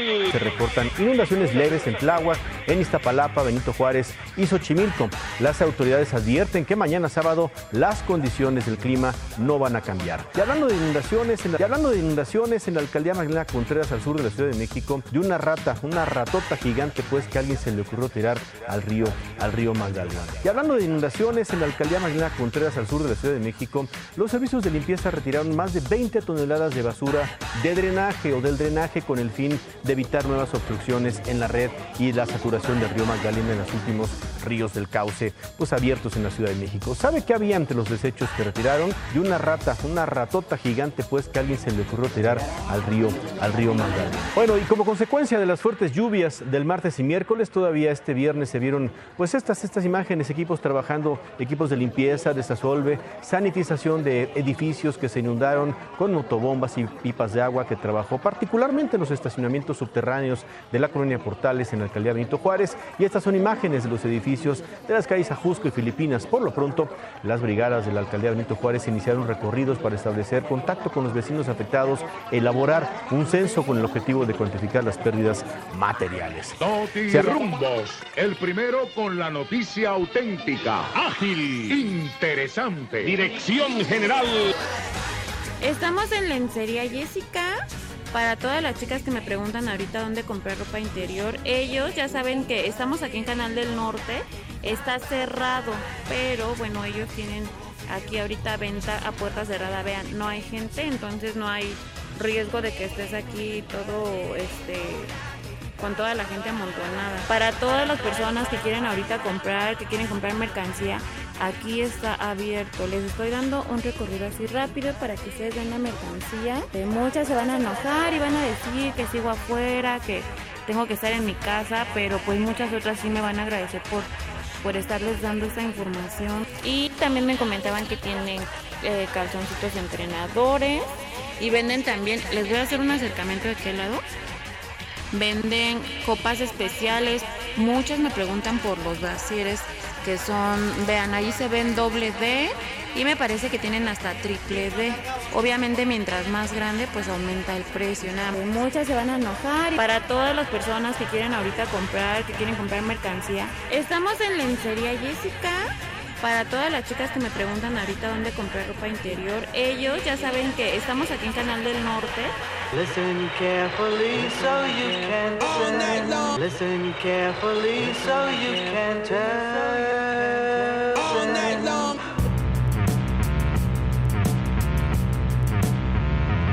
All night long. All night long. All night long. Naughty rumbos. All night long.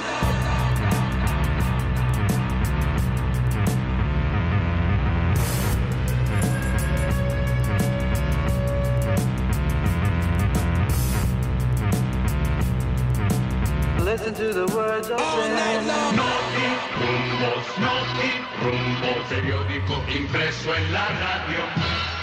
La mejor información nacional internacional.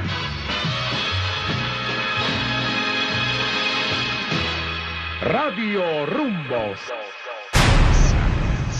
Ensuciamos porque la renovación está en limpiar. Aguas negras.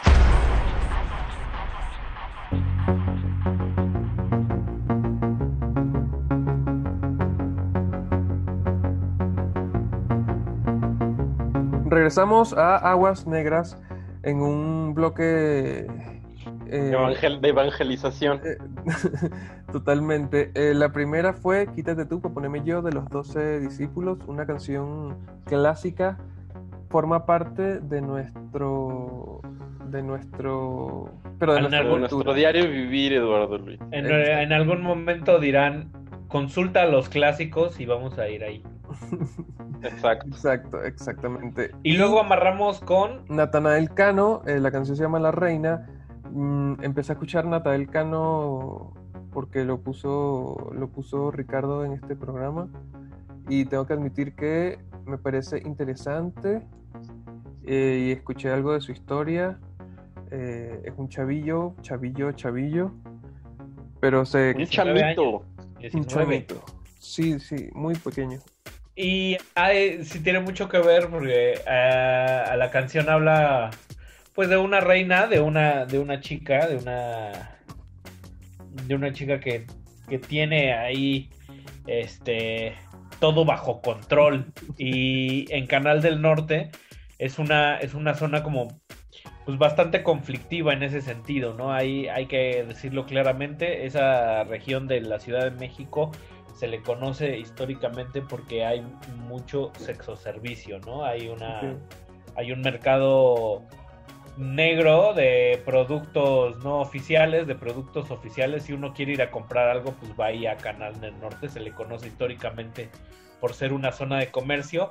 Y entre las calles, entre los puestos, uno puede ver a, a estas, a estas mujeres ejerciendo el ejercicio de la, de la prostitución, que pues es uno de los de los grandes males que atentan a pues a la vida a la vida pública no desde un tema moral pero sí desde un tema legal en tanto se propicia el El tratado de blancas y esas cosas. sí y todo lo que eso conlleva no también es una zona que eventualmente tiene registros de nota roja de crimen y esas son sus aguas negras no también o Y, sea, y también, pues, poner ahí en claro que está este sitio histórico muy cerca de por ahí, está, está la penitenciaría, Lecumberri, está la famosa Penny, Lecumberri, eh, y está también esa colonia que es un poco pesadita, que es la, el-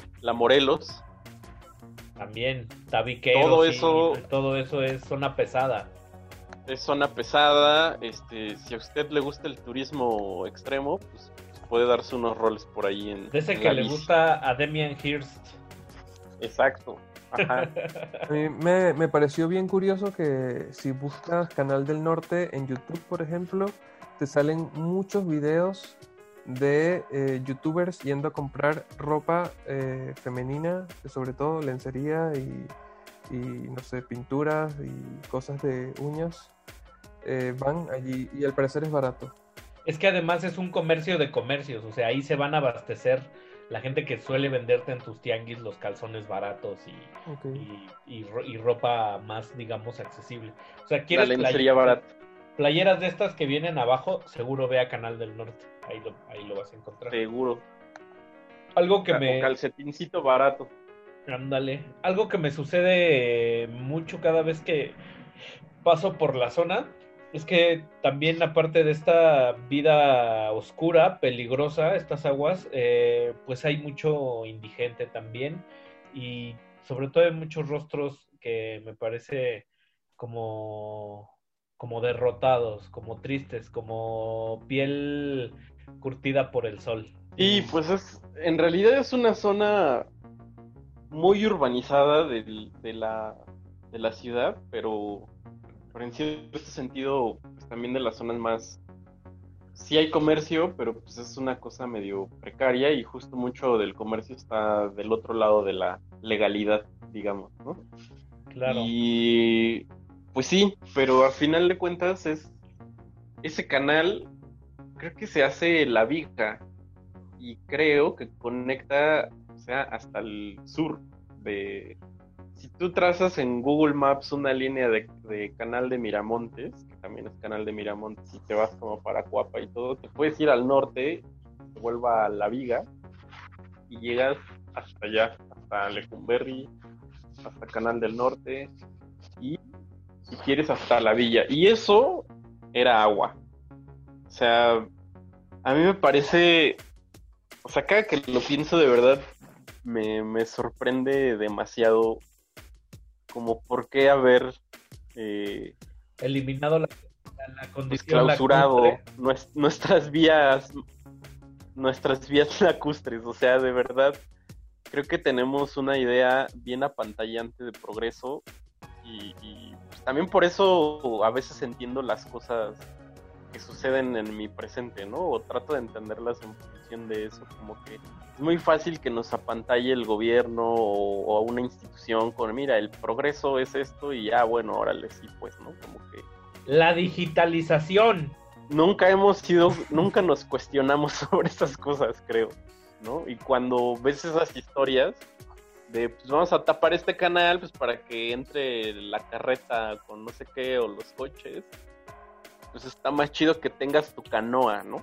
O como antes que también se denigraba un poco cuando se decía un pueblo bicicletero, ¿no? Pero si, si tú vives en una ciudad en la que toda tu vida has, o sea, vives en un sitio donde toda tu vida has ido en barco y de repente llegan los carros, ¿no, no crees que esa sería tu tecnología en ese momento y por eso recurres a ir al auto y, ya no a la canoa? Pues es que no lo sé, porque. Pues porque. pues no sé, o sea, según yo, la tecnología se adecua al. Bueno, por lo menos es lo que no sé de dónde lo aprendí, pero según yo, la tecnología se adapta al paisaje, a tu entorno. pero ahí, como que nosotros le hicimos al revés, ¿no? Como que vamos a adaptar el entorno a esto que viene de otro lado. Y Y a- está sobre todo la- a la necesidad mercantil y a nuestra a la condición que tiene el centro histórico como punto nodal de abastecimiento de cosas, ¿no? Pues sí. No sé, a mí eso me sigue sorprendiendo, pues. Que aquí la gran incógnita tal vez sería saber si aún se puede más, ¿no? O sea, si ya hemos tocado fondo en eso y vamos a construir algo más encima o vamos a devastar eso que ya había devastado. Sí, también. O, o, o, o vamos a reconstruir todo eso que está abajo de la ciudad, que es, o sea, hablando un poco como de los drenajes, ¿no? Porque sea, yo digo que el castigo de Tlaloc es eso, que cada temporada de lluvias hay inundaciones donde se te dé la gana, ¿no? Claro. Y ratas gigantes en el, en el drenaje, ¿no? Por favor, hay que hablar de la rata gigante, ¿qué onda? Me da miedo, no sé, no sé si esté listo para hablar en este bloque de esto. Después remamos de norte a sur, de norte entendiendo como Canadá con Leonard Cohen hasta el sur como la frontera con México, la frontera norte si el norte fuera el sur con brujería. Entonces, Leonard Cohen se da un paseo por Canal del Norte y pregunta si yo no tengo tu amor con una de estas reinas y luego amarramos con pura de venta y leyes narcos de brujería. Oye, qué crossover, Leonard Cohen y... Y brujería. Bárbaro. ¿Cuándo, Haciendo ¿cuándo homenaje antes? a nuestra emisión pasada, Chile y pomada. Así. Exacto. Porque aquí Pues viene sí, al sí es revés. cierto, ¿eh? Sí. Cuando Pomada Leonard. Cohen conoce a Juan Brujo. Vamos, pues. Vámonos, ya. Las aguas negras, quédense.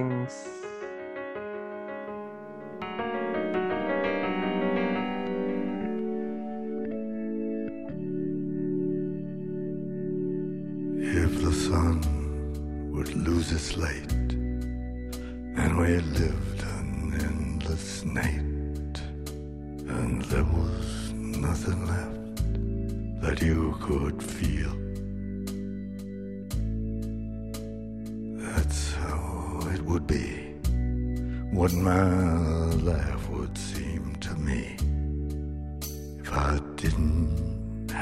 love to make it real.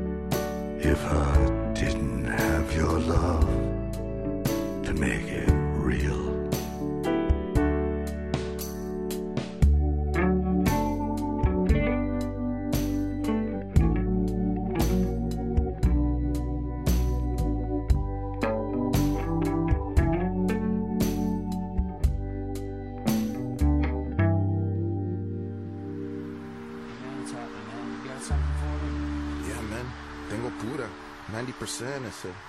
Bullshit. Here, let me try some. Ándale, güero.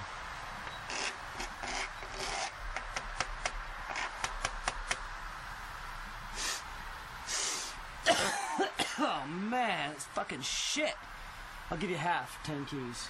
¿Qué dice el güey? Quiere medio precio. 10 llaves de pura. ¿Qué? ¡Traen el machete! ¡Chingaste, güero! ¡Métele el cabrón! ¡Chingate! ¡Chingate, cabrón! chingado! ¡Pendejos! ¡No se juega con las leyes de los narcos satánicos! La feria, la vida me cae lo mismo que me dan sabor los mismos puros. Me traen los cueros, yo que yo los mato, donde la gata los tienen cuidado. Rey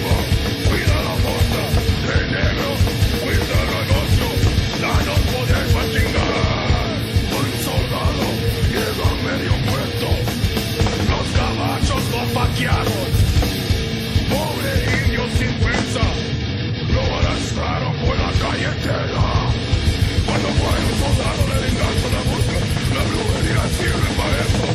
Un castigo de muerte, esos cueros no cruzan vivas. El producto que vemos se entiende de Satanás.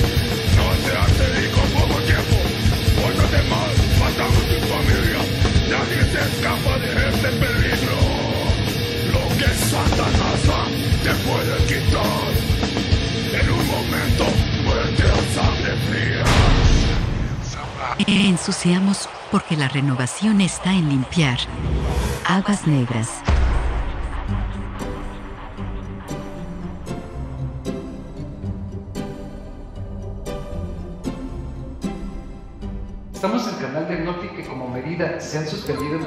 Ocasiones las actividades de comercio ambulante y cerrado negocios en los últimos dos meses. De manera temporal las actividades en los tianguis en las diferentes alcaldías en zonas como La Raza, Casas Alemán, San Felipe, Nueva Zacualco, Iztapalapa y Lagunilla e incluso han sido pegados carteles donde señalan estas zonas como de alto riesgo de infección. Eso es lo que dicen a la letra dichos carteles. Como medida de precaución han retirado a miles de comerciantes en las calles. En otros días han otorgado permiso para reiniciar estas actividades y muchas personas se han mostrado molestas incluso hay quienes culpan a los comerciantes de los tianguis de ser focos de infección por el simple hecho de salir a las calles y poder conseguir ingresos. Estas muestras de conformidad se han hecho públicas en redes sociales, pero ¿cómo es el panorama que en realidad se ha vivido en estas zonas? Vamos a ver las imágenes de lo que pasa. Vamos a hacer un recorrido por las principales calles de esta zona, empezando por el mercado y después en calles donde se instala el tianguis. Está muy cerca de la estación del Metrobús, Canal del Norte, hasta llegar al Congreso de la Unión. En estas calles se tiene la venta en su mayoría comida. Hay una gran cantidad de locales con venta de carne, pollo y verdura, pero se puede también encontrar de todo tipo de artículos que no son esenciales. En esta zona también hay ambulantaje durante toda la semana y podemos ver el gran flujo de personas. Algunas portan el cubrebocas y otras no. Personas de la tercera edad, niños, adultos y hasta mujeres embarazadas. El flujo de personas, así como comerciantes, no se ve reducido. Podemos ver que hay mucha gente haciendo compras en el comercio ambulante. Hay que tomar en cuenta que se ha dicho que estos son los días pico de la emergencia y así es como se ven las calles en esta zona. Que si bien es cierto que en esta zona se vende mucho producto que en su gran mayoría es perecedero, en los locales que se dedican a la venta de estos hay aglutinamientos de personas que están formadas a la espera de ser atendidos por locatarios y realizar sus compras o simplemente caminando entre los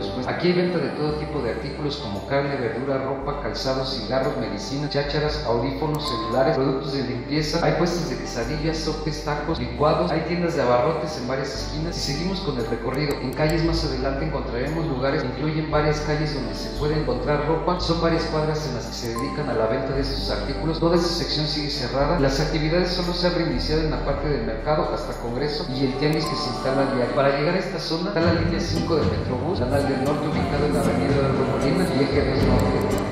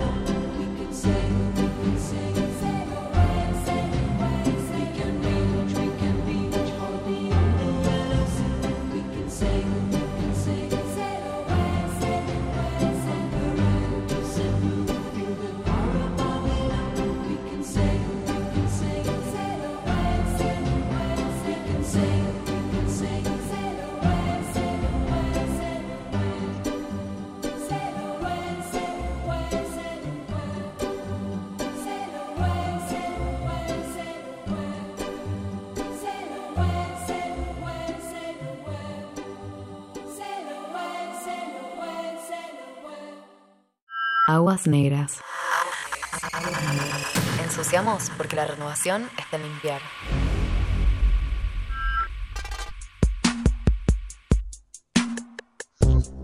Y después de tanto remar y de tanto andar en camión y de tanto cuidarnos los bolsillos, porque cuando uno camina por Canal del Norte, consejo número uno, hay que andar a las vivas.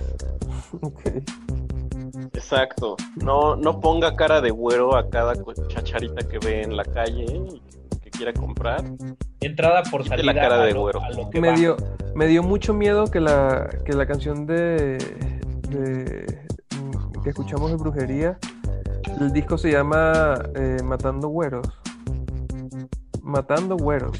Es un capítulo bastante peculiar en la historia del grindcore este mexicano-americano. Me, me da miedo, siento, siento que siento que es algo que, que- que podría pasar en Canal del Norte. Seguro. No, pero sabes, sabes que el primer acercamiento que yo tuve con brujería también estaba muy chavito. Y sí, me daba mucho miedo esa portada. O sea, neta, sí, sí está, sí saca de onda muy feo. O sea, si estás ahí en una tienda de discos viendo las portaditas de YouTube y así, y luego te encuentras eso, dices, sí, dices, chale. Sí, saca ¿Qué de onda? Este era, era de una. De un- se le compraron un fotógrafo de la alarma. De la alarma. Una foto de, de nota roja.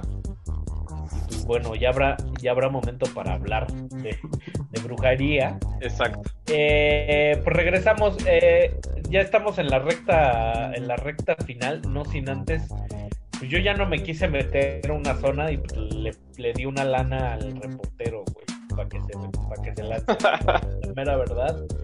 Eh, A que- ver, ¿sabes qué? Tú, me, tú ve ahí. Sí, entonces Sue creo que es la indicada a ver qué nos trae, ¿les parece? Me Exacto.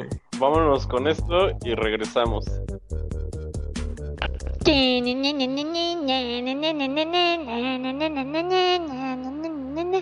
Misión, misión, misión suicida, sí. Misión, misión, misión suicida, sí. ¡Eh, güey! ¡Eh, ahí déjalo! El laboratorio son con genes incendiados.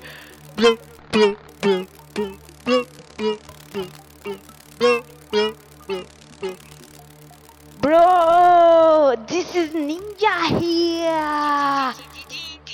Llevones en la oscuridad. Soy una misión suicida, perfecta, congruente y hermosa.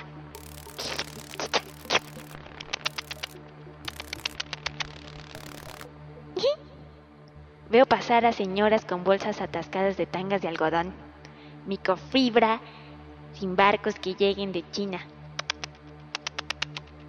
De China. Mi dominio es la penumbra y de ella me tengo que alejar con cautela, porque soy un ninja. Eso me enseñó mi maestro. Yo soy tu maestro. Sin dejar rastro. No dejes rastro. Sin rastro. Like a ninja! Ninja! I'm indestructible! China number one! ¡Ninja! ¡Chupao! Una sopita de miso no me caería mal. Siento como me inflo con cada escupitajo que arrojan, cada mojón de perro, cada agüita de fruta variada, orines y semen. Semen es lo que me hace crecer como pancha pantera. Uno, dos, no me sale. Si te falta energía para hacerlo mejor, confía en mí. Ne, ne, ne, ne, ne, ne. Ne, ne, ne, ne. Pronto viene la calma. Trato de recordar si así fue al nacer. Oscuridad. Tubular. Practico el arte supremo de la invisibilidad. Es rara la vez que alguien se para arriba de mí. Pero cuando lo hacen, trato de acariciarlos con mi colita. Me da un placer enorme. Nunca se quedan por más. Se supone que estaba en una misión, eh, pero ya nadie, ya nadie me da el cambio en la radio. Roger. Roger. Roger, ¿estás ahí? Roger. Soy conejo. Soy conejo. Dice mientras clavas en mi pupila tu pupila sur, güey. Misión suicida.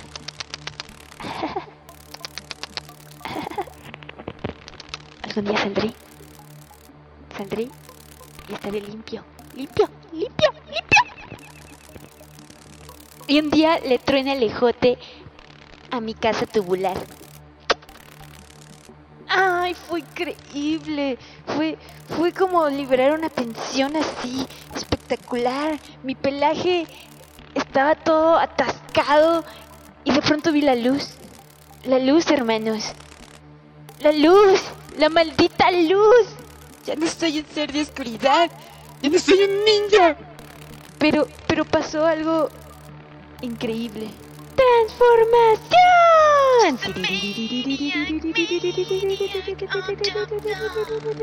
Maníaco, maníaco. Me puse a bailar. Llovía agua por todos lados. Y todo era limpio. Y todo, todo, todo, todo estaba así. En chorros, en chorros. ¡Ah, chorros! ¡Ah, chorros!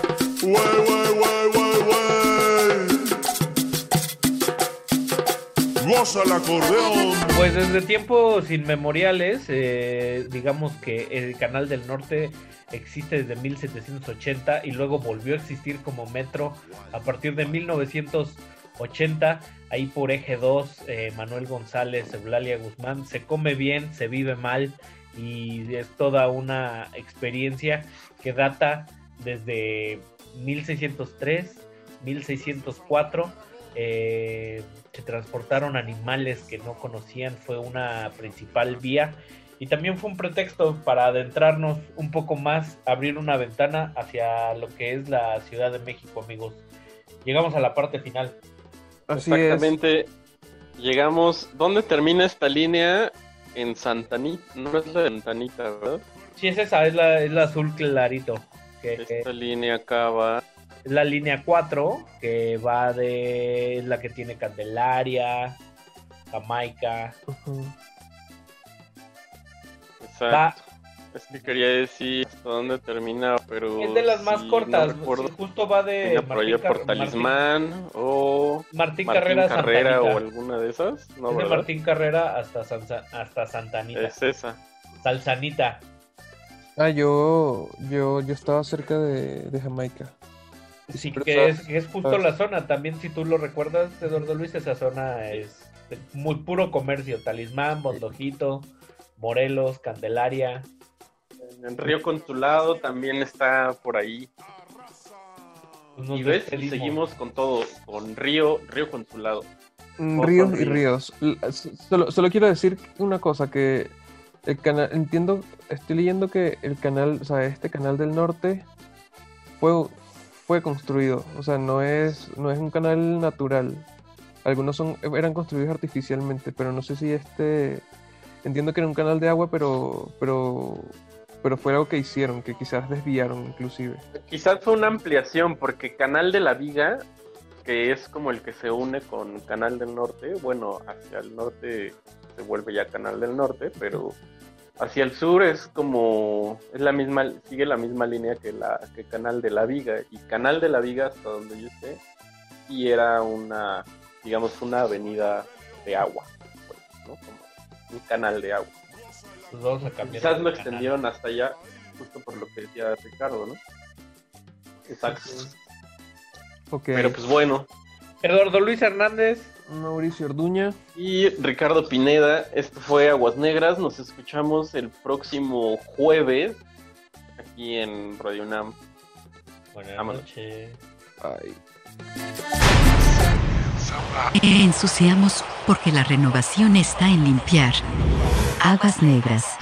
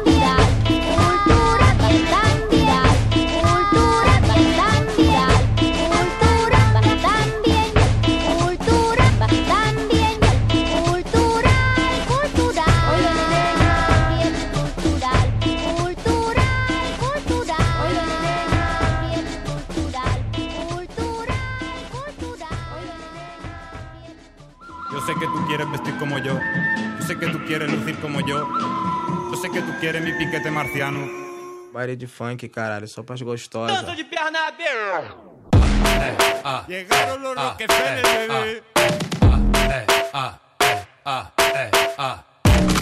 Que la prenda que yo tengo tú no la puedes encontrar. Me quiere tener del brazo y que la ponga a brillar. Quiere que la saque y que se ponga bien desacata. Me pregunta de la moda, pero yo no entiendo de nada. Oh, bo, bo, bo, claro que sí, sabe que tengo un piquete espacial.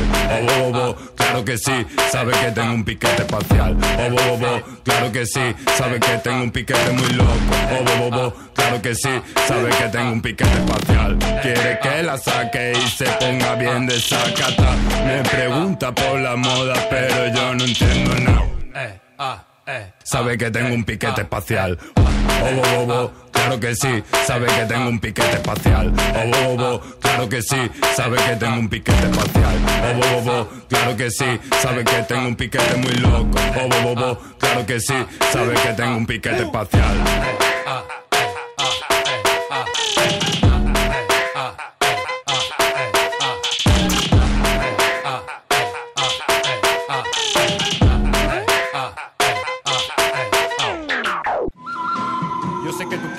Piquete marciano.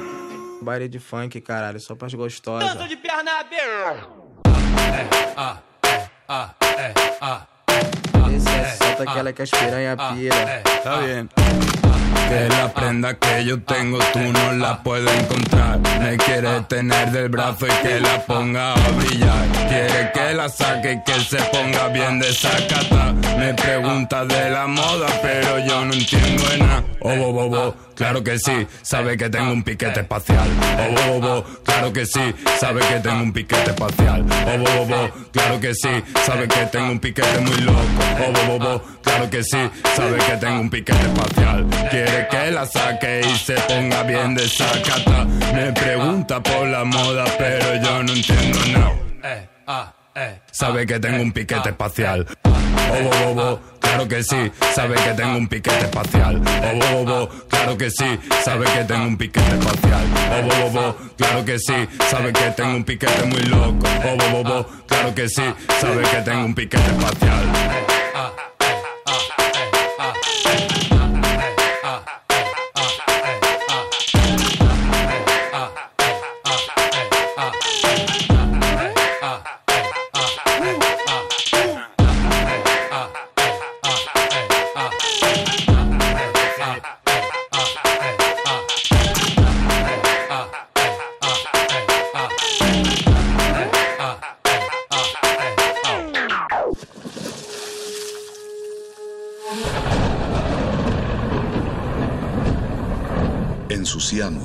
Porque la renovación está en limpiar.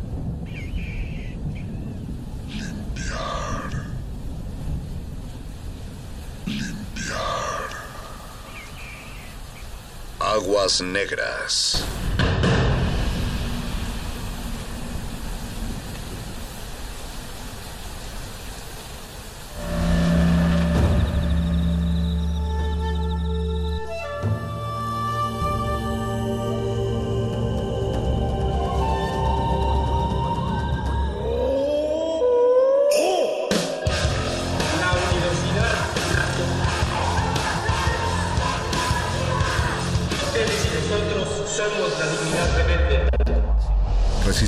Es una coproducción de Radio UNAM y El Universo.